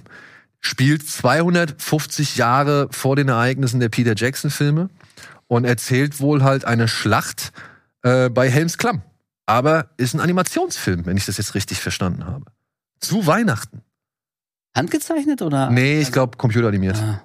Ja. Wer, ich wer dachte gerade spontan, wie wär's mit so einem Stil hier von Heavy Metal und, und Fire and Ice und so? Weißt du, schön Rotoskop. So so ein. Rotoskop. Das hätte ich so geil gefunden. Ey, Alter, vielleicht- Das, das wird durch die Decke gehen. Ja, ich weiß es nicht. Aber ja. Ähm, es geht hier um den neunten König von Rohan, der sein Reich gegen die Dunländer verteidigen möchte. Ja. So, ja. Also es ist halt noch nicht wirklich viel von dem Film äh, zu Ah, sehen. kennt, man kennt die Story, Ja, klar. schon Also, tausendmal wir müssen jetzt nicht nochmal alles runterbeten, was Der wir drin neunte, haben. ja, gut. Der achte wäre spannend gewesen. Ja, dann kommt ein neuer Alien-Film, Alien Romulus, von Fede Alvarez, dem Regisseur von unter anderem den Tanz der Teufel Remake oder Don't Breathe. Und naja, ein bisschen bin ich schon gespannt drauf. Hm. Also, ich hoffe, er begeht nicht so diese ganzen anderen Fehler und versucht ständig alles irgendwie, jede Ecke und jede Szene und jeden Moment an, an die alten Filme zu erinnern, sondern sich irgendwie mal so ein bisschen. Ja, das Problem ist doch eher, dass die einfach teilweise strunzdumm sind und sich die Charaktere dumm verhalten in dummen. Also, das war mein Problem mit den ganzen letzten Alien-Filmen. Bei Don't Breathe. Nee, bei Alien, hier Covenant und Achso, ich dachte, wir sind noch bei äh, seinen Prometheus und so. Das sind halt äh, eigentlich Ah. Filme, wo ich sag, die hätten so viel Potenzial, die diese Welt geiler zu machen. Und es passieren dauernd irgendwelche Sachen, wo du denkst, das darf ja jetzt nicht wahr sein. Da kam wieder so dieses lazy Filmmaking von Ridley Scott, was wo ich mir denke, setzt euch doch einmal noch mal zusammen Ja. und überlegt, ob das die beste Idee gerade ist. Kriegen wir das nicht schöner zusammengeschrieben? und ich, ich glaube eigentlich eher nach diesem Film hier Prometheus und dem und Covenant und so. Ich glaube, Leute fänden das sogar ganz geil, wenn der sich mal wieder an der Ästhetik und der Bildsprache der alten Meinst du? orientiert. Ich glaube schon. Ich glaube, es geht doch. Nee, es geht nicht- Guck mal, warum sind denn Leute Also- so durchgedreht, als das Game auf dem Markt kam hier Alien Isolation? Ja, nee, also das war es geht so nicht. cool, sich, sich zu fühlen wie damals auf der Nostromo. Mir geht's nicht unbedingt um die Ästhetik. Die Ästhetik kann von mir aus gerne bleiben. Mir geht's darum, dass man immer wieder versucht, bestimmte Kernszenen irgendwie auf, also neu zu erzählen, wenn, wenn Achso, wir brauchen meine. so eine Chestburster-Szene. Genau, genau, genau. Wir brauchen die Säure. Wie bei, weil, weiß ich, Ja, in ja, jedem okay. Star Wars Film kommt eine Cantina-Szene Ja, vor, so, ja, weißt du, also, dass man halt sich nicht von diesen ikonischen Szenen, durch die diese Filme berühmt geworden sind, so lösen kann, beziehungsweise immer versucht, sowas, so, ein- so ein Nachklapp Klapp davon Hey, zu machen. remember that? Ja, genau, Ja, genau. Fanservice eigentlich. Ja, nicht unbedingt. Ich weiß nicht, ob man das so unbedingt Fanservice nennen sollte, aber halt, naja, irgendwie so eine Art vielleicht Inspirationslosigkeit. Weißt du? Oder, oder ein zu sehr auf Nummer sicher gehen. Ja, die, die Leute mochten damals die Chestbuster-Szene, also bringen wir denen auch eine Ja, genau. Diese, diese Illusion, das glaube ich nämlich auch, dass, dass Filmemacher, die quasi in der nächsten Generation jetzt so die Fackel von Alten übernehmen, dass die unter diesem Irrglauben leiden, unbedingt genau diese Kernszenen immer noch mal eins zu eins nacherzählen zu müssen, weil sonst ist ja kein echter Alien-Film. Genau. Ich denke mir auch, ey, löst euch doch, war ja cool damals, aber macht doch mal euer eigenes Ding. Wie wäre es, wenn jemand mal versucht, die nächste ikonische Szene zu schaffen, Ja, genau. statt eine ikonische Szene nachzudrehen, die vor 40 Jahren mal geil war? Das meine ich. ich, ja, ja, okay, ich sehe, hm, Das meine ich, das meine ich. Ja, dann haben wir noch einen Science-Fiction-Film von ähm, Bong Joon-ho, Mickey 17, äh, mit Robert Pattinson unter anderem in der Rolle, der einen wohl, wenn ich es richtig verstanden habe, Klon spielt, der für bestimmte Missionen eingesetzt äh, wird. Und er ist der 17. Aber hat jetzt wohl keinen Bock mehr, äh, sein, sein bisheriges Schicksal, was 16 Vorgänger von ihm geteilt haben, äh, zu akzeptieren. Also auch für die Pinocchio-Story. So ein bisschen vielleicht, ja. Und aber ähm, ja, der wurde jetzt verschoben auf unbekannt. Das ist ein bisschen merkwürdig. Der hatte schon eigentlich einen festen Starttermin und diesen Starttermin hat jetzt der neue Godzilla von von Warner, also von dem amerikanischen Monsterverse bekommen und dieser Mickey 17 wurde jetzt auf unbestimmt verschoben. Vielleicht um Bong Joon-ho noch Zeit zu geben, da Feinschliff anzulegen und alles so zu machen, wie er will, weil Ja, da gab es nämlich auch äh, noch mal so hier und da äh, Informationen, dass es wohl noch nicht ganz fertig ist, beziehungsweise nicht so 100% rund ist. Und wenn sie ihm jetzt die Zeit geben, zu Ja. sagen, ey, mach den Film rund, äh, bis er halt wirklich auch äh, von deinen Vorstellungen entspricht, ähm, dann finde ich das eigentlich schon ganz cool. Und der Cast und so, das, das hörte sich alles echt äh, vernünftig an. Ja, zumal, ich meine, das ist ja so ein Film, der hat ja das Glück, dass die Welt nicht auf ihn wartet. Und das meine ich positiv. So, was, also, du musst ja nicht irgendwie zum Sommer unbedingt rauskommen, weil das ist so wie dein Sommerblockbuster, den du schon seit drei Jahren im Marketing irgendwie eingepreist hast. Ja, genau. Also wenn er noch ein halbes Jahr länger braucht, dann denke ich auch, also gebt dem Mann die Zeit, dann wird es ein geiler Film, wird vielleicht ein Kassenschlager, ein Erfolg und alle sind happy. Ja. Ja. Deswegen, also ich hoffe, er kommt noch dieses Jahr. Man weiß es jetzt halt nicht. Man weiß es jetzt halt Aber nicht. Aber cool. Bong Joon-ho, Robert Pattinson. Ja, also Ich finde, da gibt's schlechtere Voraussetzungen. So, ja. ich meine, hey, äh, Ghost, äh, nee, nicht Ghostbusters, äh, Godzilla X Kong oder wie man immer das auch Komm, ausspricht, New Empire. ja. Hm. Ähm, ich sag mal so, Hast du diesen Trailer gesehen? ja, ich habe den Trailer gesehen. Ähm, ich muss auch sagen, ich bin nicht der allergrößte Fan von Kong Junior. Der, der macht mir ein bisschen Angst. Aber es steht außer Frage, dass ich mir diesen Film angucke. Ja? Und mal gucken. Ich bin auch nicht der allergrößte Fan von Adam Wingard, der jetzt abermals die Regie übernimmt. Sollte es aber doch noch eine Menge Zerstörung neben der Monsterklopperei geben, möchte ich mich auch nicht allzu sehr beschweren. Denn was man so anhand von Spielzeug und einigen Leaks irgendwie mitbekommen hat, es gibt wohl noch ein Monster in diesem Film, das sowohl größer als Kong, aber auch größer als Godzilla ist. Also, ähm, ja. Ey, Wolf, also Ja. du hast doch keinen Anspruch an diesen Film. Nee, aber äh, der Indominus Rex war auch größer als der T-Rex. Ja, aber die haben es nicht verstanden. Die haben Ja, es aber, nicht aber das meine verstanden. ich, das alleine ist für mich kein Argument. Wirklich, da, da krieg ich nicht mal einen Zucken in der Hose. Ja, klar, und in drei Jahren gibt's noch ein größeres. Nee, mir geht's ja nur darum, dass sie sich aufs Maul hauen und wie sie sich aufs ja, Maul hauen. bei Pacific Rim haben sie sich auch aufs Maul gehauen. Das hat mich völlig kalt gelassen. Das ist doch. Das, ich, pf, ey, Nee, da kommt jetzt der kleine Affe. Oh. also nur aufs Maul hauen, nee. Da muss die Zerstörung schon so dermaßen realistisch und episch und wirklich von einem noch nie dagewesenen Ausmaß sein, dass ich denke, okay, der ganze Rest ist mir wurscht, aber dafür hat sich's gelohnt. Wird's aber, nicht. Wenn wir Pech haben, ist das alles nur diese Hollow Earth. Ja, so. Ja. Und wenn ich sehe, wie, wie Godzilla und Kong gleich losrennen, und das sieht nicht mal annähernd aus wie wilde Bestien, sondern wie Schauspieler im Mocap-Anzügen, dann denke ich, Leute, ihr checkt den Punkt von diesem Film nicht. Ja, hier, das ist ach, eine geile Cutscene in, in einem PS5-Spiel. ja Nee. mit Ureinwohnern. Ah, warten wir mal ab. Da ist schon Ja, bisschen warte mal, Botschaft. vielleicht, vielleicht wird er auch total. Aber es ist nicht der einzige Affe oder die einzigen Affen. Es kommen ja noch mehr Affen. Äh, Es kommt eine weitere Fortsetzung der Planet der Affen-Reihe. Kingdom of the Planet of the Apes. Ähm, ich, also die Namen doch langsam. das rollt von der Zunge. ja, das ist wirklich auch, da frage ich mich auch, was sie sich dabei gedacht haben. Soll, wenn ich es richtig verstanden habe, 200 oder 300 Jahre später als die letzten Planet der Affen-Filme spielen und jetzt von einem bösen Affenanführer handeln, der sich auf die Suche nach ja, antiken Waffen macht, um halt seine Vorherrschaft irgendwie zu stärken. Also die Affen haben gewonnen oder was? Die Affen haben gewonnen, ja. Das, deswegen heißt es Planet der Affen. Und er birgt dann eine Atomwaffe. Darauf ist der Affe scharf. Der kriegt dann die Atomwaffe in die Hand, in die Pfote. Und dann. Und das ist die Vorgeschichte zu The Creator. Das waren die, das waren die dummen Affen, die die Bombe die gezündet haben. Das war nicht die KI, das waren die, Ja. waren die blöden Affen. So, was haben wir noch? ähm, ja, ein Film, auf den Wolf äh, Bock hat. Yes! Und ich sag mal so, ich auch. Terrifier 3. Achso. Ja. ja. Ja, auf jeden Fall. Ich will einfach sehen, wie geschmacklos und politisch inkorrekt und, und haarsträubend Er es noch, noch treiben kann. man werden kann. Ja, Ja. auf jeden Fall.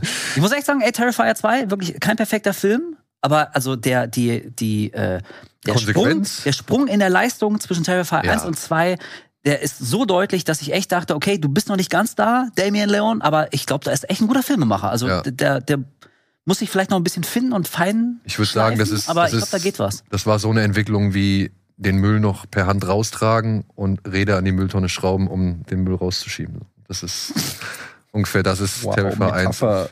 Terrifier 2. War das nicht Jim, Jim Jeffries? Ja, genau, das war Jim Jeffries. Wollen ja. an den, Aber das, ja. also, ich muss sagen, ich fand das damals echt so erstaunlich, Ja. wie wenn man den ersten sieht, der noch kürzer ist und sich so viel länger anfühlt. Ja, das stimmt. Und halt wirklich auch aussieht wie ja, auf die Leinwand gespuckt. Ähm, da Terrifier 2 war schon fast eine Wohltat, auch wenn er viel zu lang ist, meiner Ansicht nach. viel zu lang, aber trotzdem, also im, im, in den Zeiten von so, also Horror ist ja großteilig echt weich gespült und ich persönlich, am Anfang fand ich es auch noch cool, aber ich kann mittlerweile auch so ein bisschen diesen A24 psychologischen Elevated Ja, ein bisschen mehr auf die Horror Fresse, ne? und alles ist nur eine Metapher. Alter, stellt euch mal vor, was wäre, der Geist ist eine Metapher für Depression. Ich denke, oh, so, und dann finde ich geil, dass es sowas wie Terrify gibt, der mal Die Natur rächt sich am Menschen. die, ja, ja, und, äh, und da bin ich echt froh, dass das mal so ein Wann kommt der denn? gibt. Welche? Terrifier 3. Oh, irgendwann im Laufe des Jahres. Also müssen wir ja eh Äh, abwarten. zu, äh, ich glaube, zur Weihnachtszeit soll er laufen. Die Deutschen, äh, die Deutschen sind ja sowieso ein bisschen anders gesteckt. So, was haben wir noch? Wir haben zwei Biopics. Wir haben einmal Back in Black über ähm, oh, Amy? Winehouse, Amy Winehouse und Bob Marley One Love über Bob Marley. ja. Warte mal, Ich wollte jetzt eigentlich einen anderen George Clinton wollte ich jetzt über sagen. wen ist denn Bob Marley One Love? Ja, Mann, ich, der, der Gag hast du mir vorweggenommen. Ja, dann gibt's Das Quiet Place äh, Day One. Ja, da, da, den habe ich auf die Liste gesetzt. Da möchte ich sehen, wie dumm das alles noch wird. Ja, ich bin gespannt. Ich bin wirklich gespannt, ob das noch mal was wird. Also Quiet Place 1 und 2 g- g- gehört für mich auf den Olymp der dummen Filme. Also wirklich, also ich habe fast schon wieder Spaß dran, weil es so sensationell dämlich ist, was da passiert. Und ich will einfach sehen, wie schwachsinnig das alles noch wird. Ich, ich gucke mir den auf jeden Fall an, definitiv. Ja. Dann äh, haben wir noch ein Remake von Roadhouse, der Patrick Swayze Türsteher-Film, jetzt Ja. verkörpert von Jake Gyllenhaal. Mal gucken. Gyllenhaal. Ähm, dann haben wir Challenges von Luca Guadagnino. Dann haben wir The Fall Guy mit Ryan Gosling. Habt ihr den Trailer gesehen? Wo den Stunt, also was für mich ja irgendwie, also ich glaubte, das war eine ein Remake oder beziehungsweise jetzt eine Fortführung, ein Reboot von Ein Colt für alle Fälle. Aber irgendwie wirkt dieser Film nicht so ganz wie Colt Sievers muss irgendeinen Fall lösen. Aber Er ist ein Stuntman. er ist ein Stuntman. Und er muss auch irgendwas aufklären, so. Ähm, aber, naja. Habt ihr den Trailer noch nicht gesehen? Nee. Oh, der ist ewig lang. Der zeigt auch schon wieder richtig alles so. Deswegen, ich werde es gar nicht großartig äh, hier ausarten lassen. Beetlejuice 2 kommt noch. Ja, Habe ich auch ein bisschen Bock drauf. Bin ich gespannt drauf. da gehe ich sowas von rein. Jenna Ortega und Auf jeden Keaton? Fall. Ich gehe da sowas von rein. Den gucke ich mir an. Das wird ein Desaster. Ich liebe es. Dann haben wir eine Neuauflage von Die Farbe Lila als Musical, kommt jetzt auch schon bald zu uns. Wir haben Karate Ist Kid. voll gefloppt, ne? In den USA? Ja, ist Fabelina? gefloppt. Hm, Ja. Ich glaube schon. Karate Kid. Karate Kid mit Jackie Chan. ohne Ralph Macho. Zusammen. Ah. Und ich verstehe gar nicht, was, wie das funktionieren soll. Aber Und wie passt Jaden Smith da rein? der kommt, glaube ich, nicht vor. Es gibt einen neuen Jungen. Wenn ich, oder? Ja, ich hab, Also, wenn ich es richtig verstanden habe, die beiden müssen einen neuen Jungen trainieren. Und Nee, Jaden mit dem Smith, war das nichts. Der nächste. Jaden Smith hat damit nichts Jungen mehr ran. zu tun. Der könnte ja vielleicht bei Bad Boys 4 auftauchen, äh, wenn der Film äh, dann doch das Licht der Leinwand erblickt. Und ich habe noch einen Film, auf den ich mich freue. Das ist Bike Riders. Habt ihr von dem gehört? Das ist der neue Film von Mike Nichols, Mhm. der auch schon Take Shelter gemacht hat oder Midnight Special oder Matt. Ähm, nee, Jeff Nichols, Entschuldigung, Jeff Nichols. Mhm. Und handelt hier von einer Motorradgang, angeführt von Tom Hardy. Und basiert wohl auf einem Tatsachenroman, den so ein Fotograf mal irgendwann äh, geschrieben hat in den 70ern. Und ähm, ja, äh, es geht halt darum, wie die halt quasi gegen ihre Gang, äh, gegen ihre Feinde zur Strecke ins Feld ziehen und so weiter. Mit Austin Butlers, der übrigens auch bei Dune 2 den Fate spielt. Ah, ja. Hm? Ja, der jetzt Den Elvis Autor. gespielt hat. Ja. Und äh, der jetzt offensichtlich dann auch durchstartet dieses Ja. Jahr. So, Also Hardy auf der Harley. Hardy auf der Hardy, ja, genau. Und damit war's eigentlich. Das haben Ey, Nosferatu, hallo. ah, Nosferatu, natürlich, Entschuldigung. Robert Unser Eggers, Boy Eggers. Robert Eggers äh, verfilmt Nosferatu Ja, nochmal neu. Richtig cool. Habe ich auch ein bisschen Bock Mega. drauf. Also besser als Northern muss es werden. ja, weil der war, also, hm, da dachte ich, nee, das war's nicht. Dann gibt's eine Fortsetzung von Twister. Sie heißt Twisters.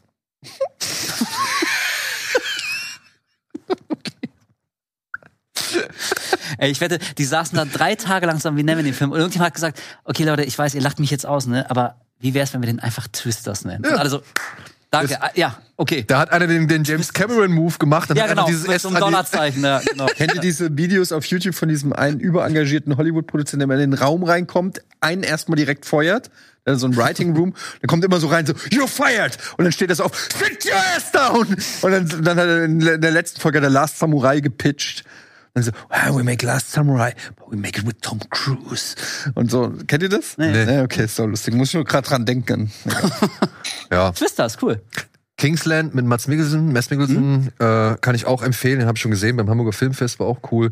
Ja, und dann haben wir noch so ein paar Sachen. Spaceman mit Adam Sandler, Netflix-Film, glaube ich. Spaceman. Sonic Oh, 3. Es gibt ein Prequel zu König der Löwen. Mufasa, The Lion King. Äh, wieder so eine Das Live-Action-Geschichte. ist alles so ermüdend. Despicable Me. Es gibt The First Omen, ein Film, der noch Ja. vor Omen 1 Ja, spielen ich soll. Also, Ich kann das alles nicht mehr. ja. Ich bin Kapitän, Io Capitano ist der neue von Matteo Garone, der Gomorra gemacht hat. Auf den habe ich auch noch Bock. Und ich glaube, damit sind wir jetzt auch durch. Ja, damit haben wir alles Cool. abgearbeitet. So. Ja, Uh, alter Schwede. Liebe Leute, ich das war dermaßen pinkeln, ne? gut. Dann hören wir jetzt hier an dieser Stelle auf. Nein, lasst, nein, uns die gerne, Minute haben wir jetzt auch noch. lasst uns gerne wissen, welche Filme, auf welche Filme ihr euch freut. Äh, vielen Dank an unsere Supporter aus dem Supporters Club. Vielen Dank, Eddie. Vielen Dank, Wolf. Bo is Afraid, das Leben der anderen. Und dann beim nächsten wir Mal wieder hier. Ja, dann- beim genau. nächsten, genau. Beim nächsten sagst du Mal, in dieser Konstellation, Wer es durchgehalten hat. war, ja, genau. in dieser Konstellation werden auf jeden Fall diese beiden Filme thematisiert. Ansonsten vielen Dank fürs Zuschauen. Macht's gut, habt ein schönes Wochenende oder eben eine schöne Woche. Tschüss, bis zum nächsten Mal.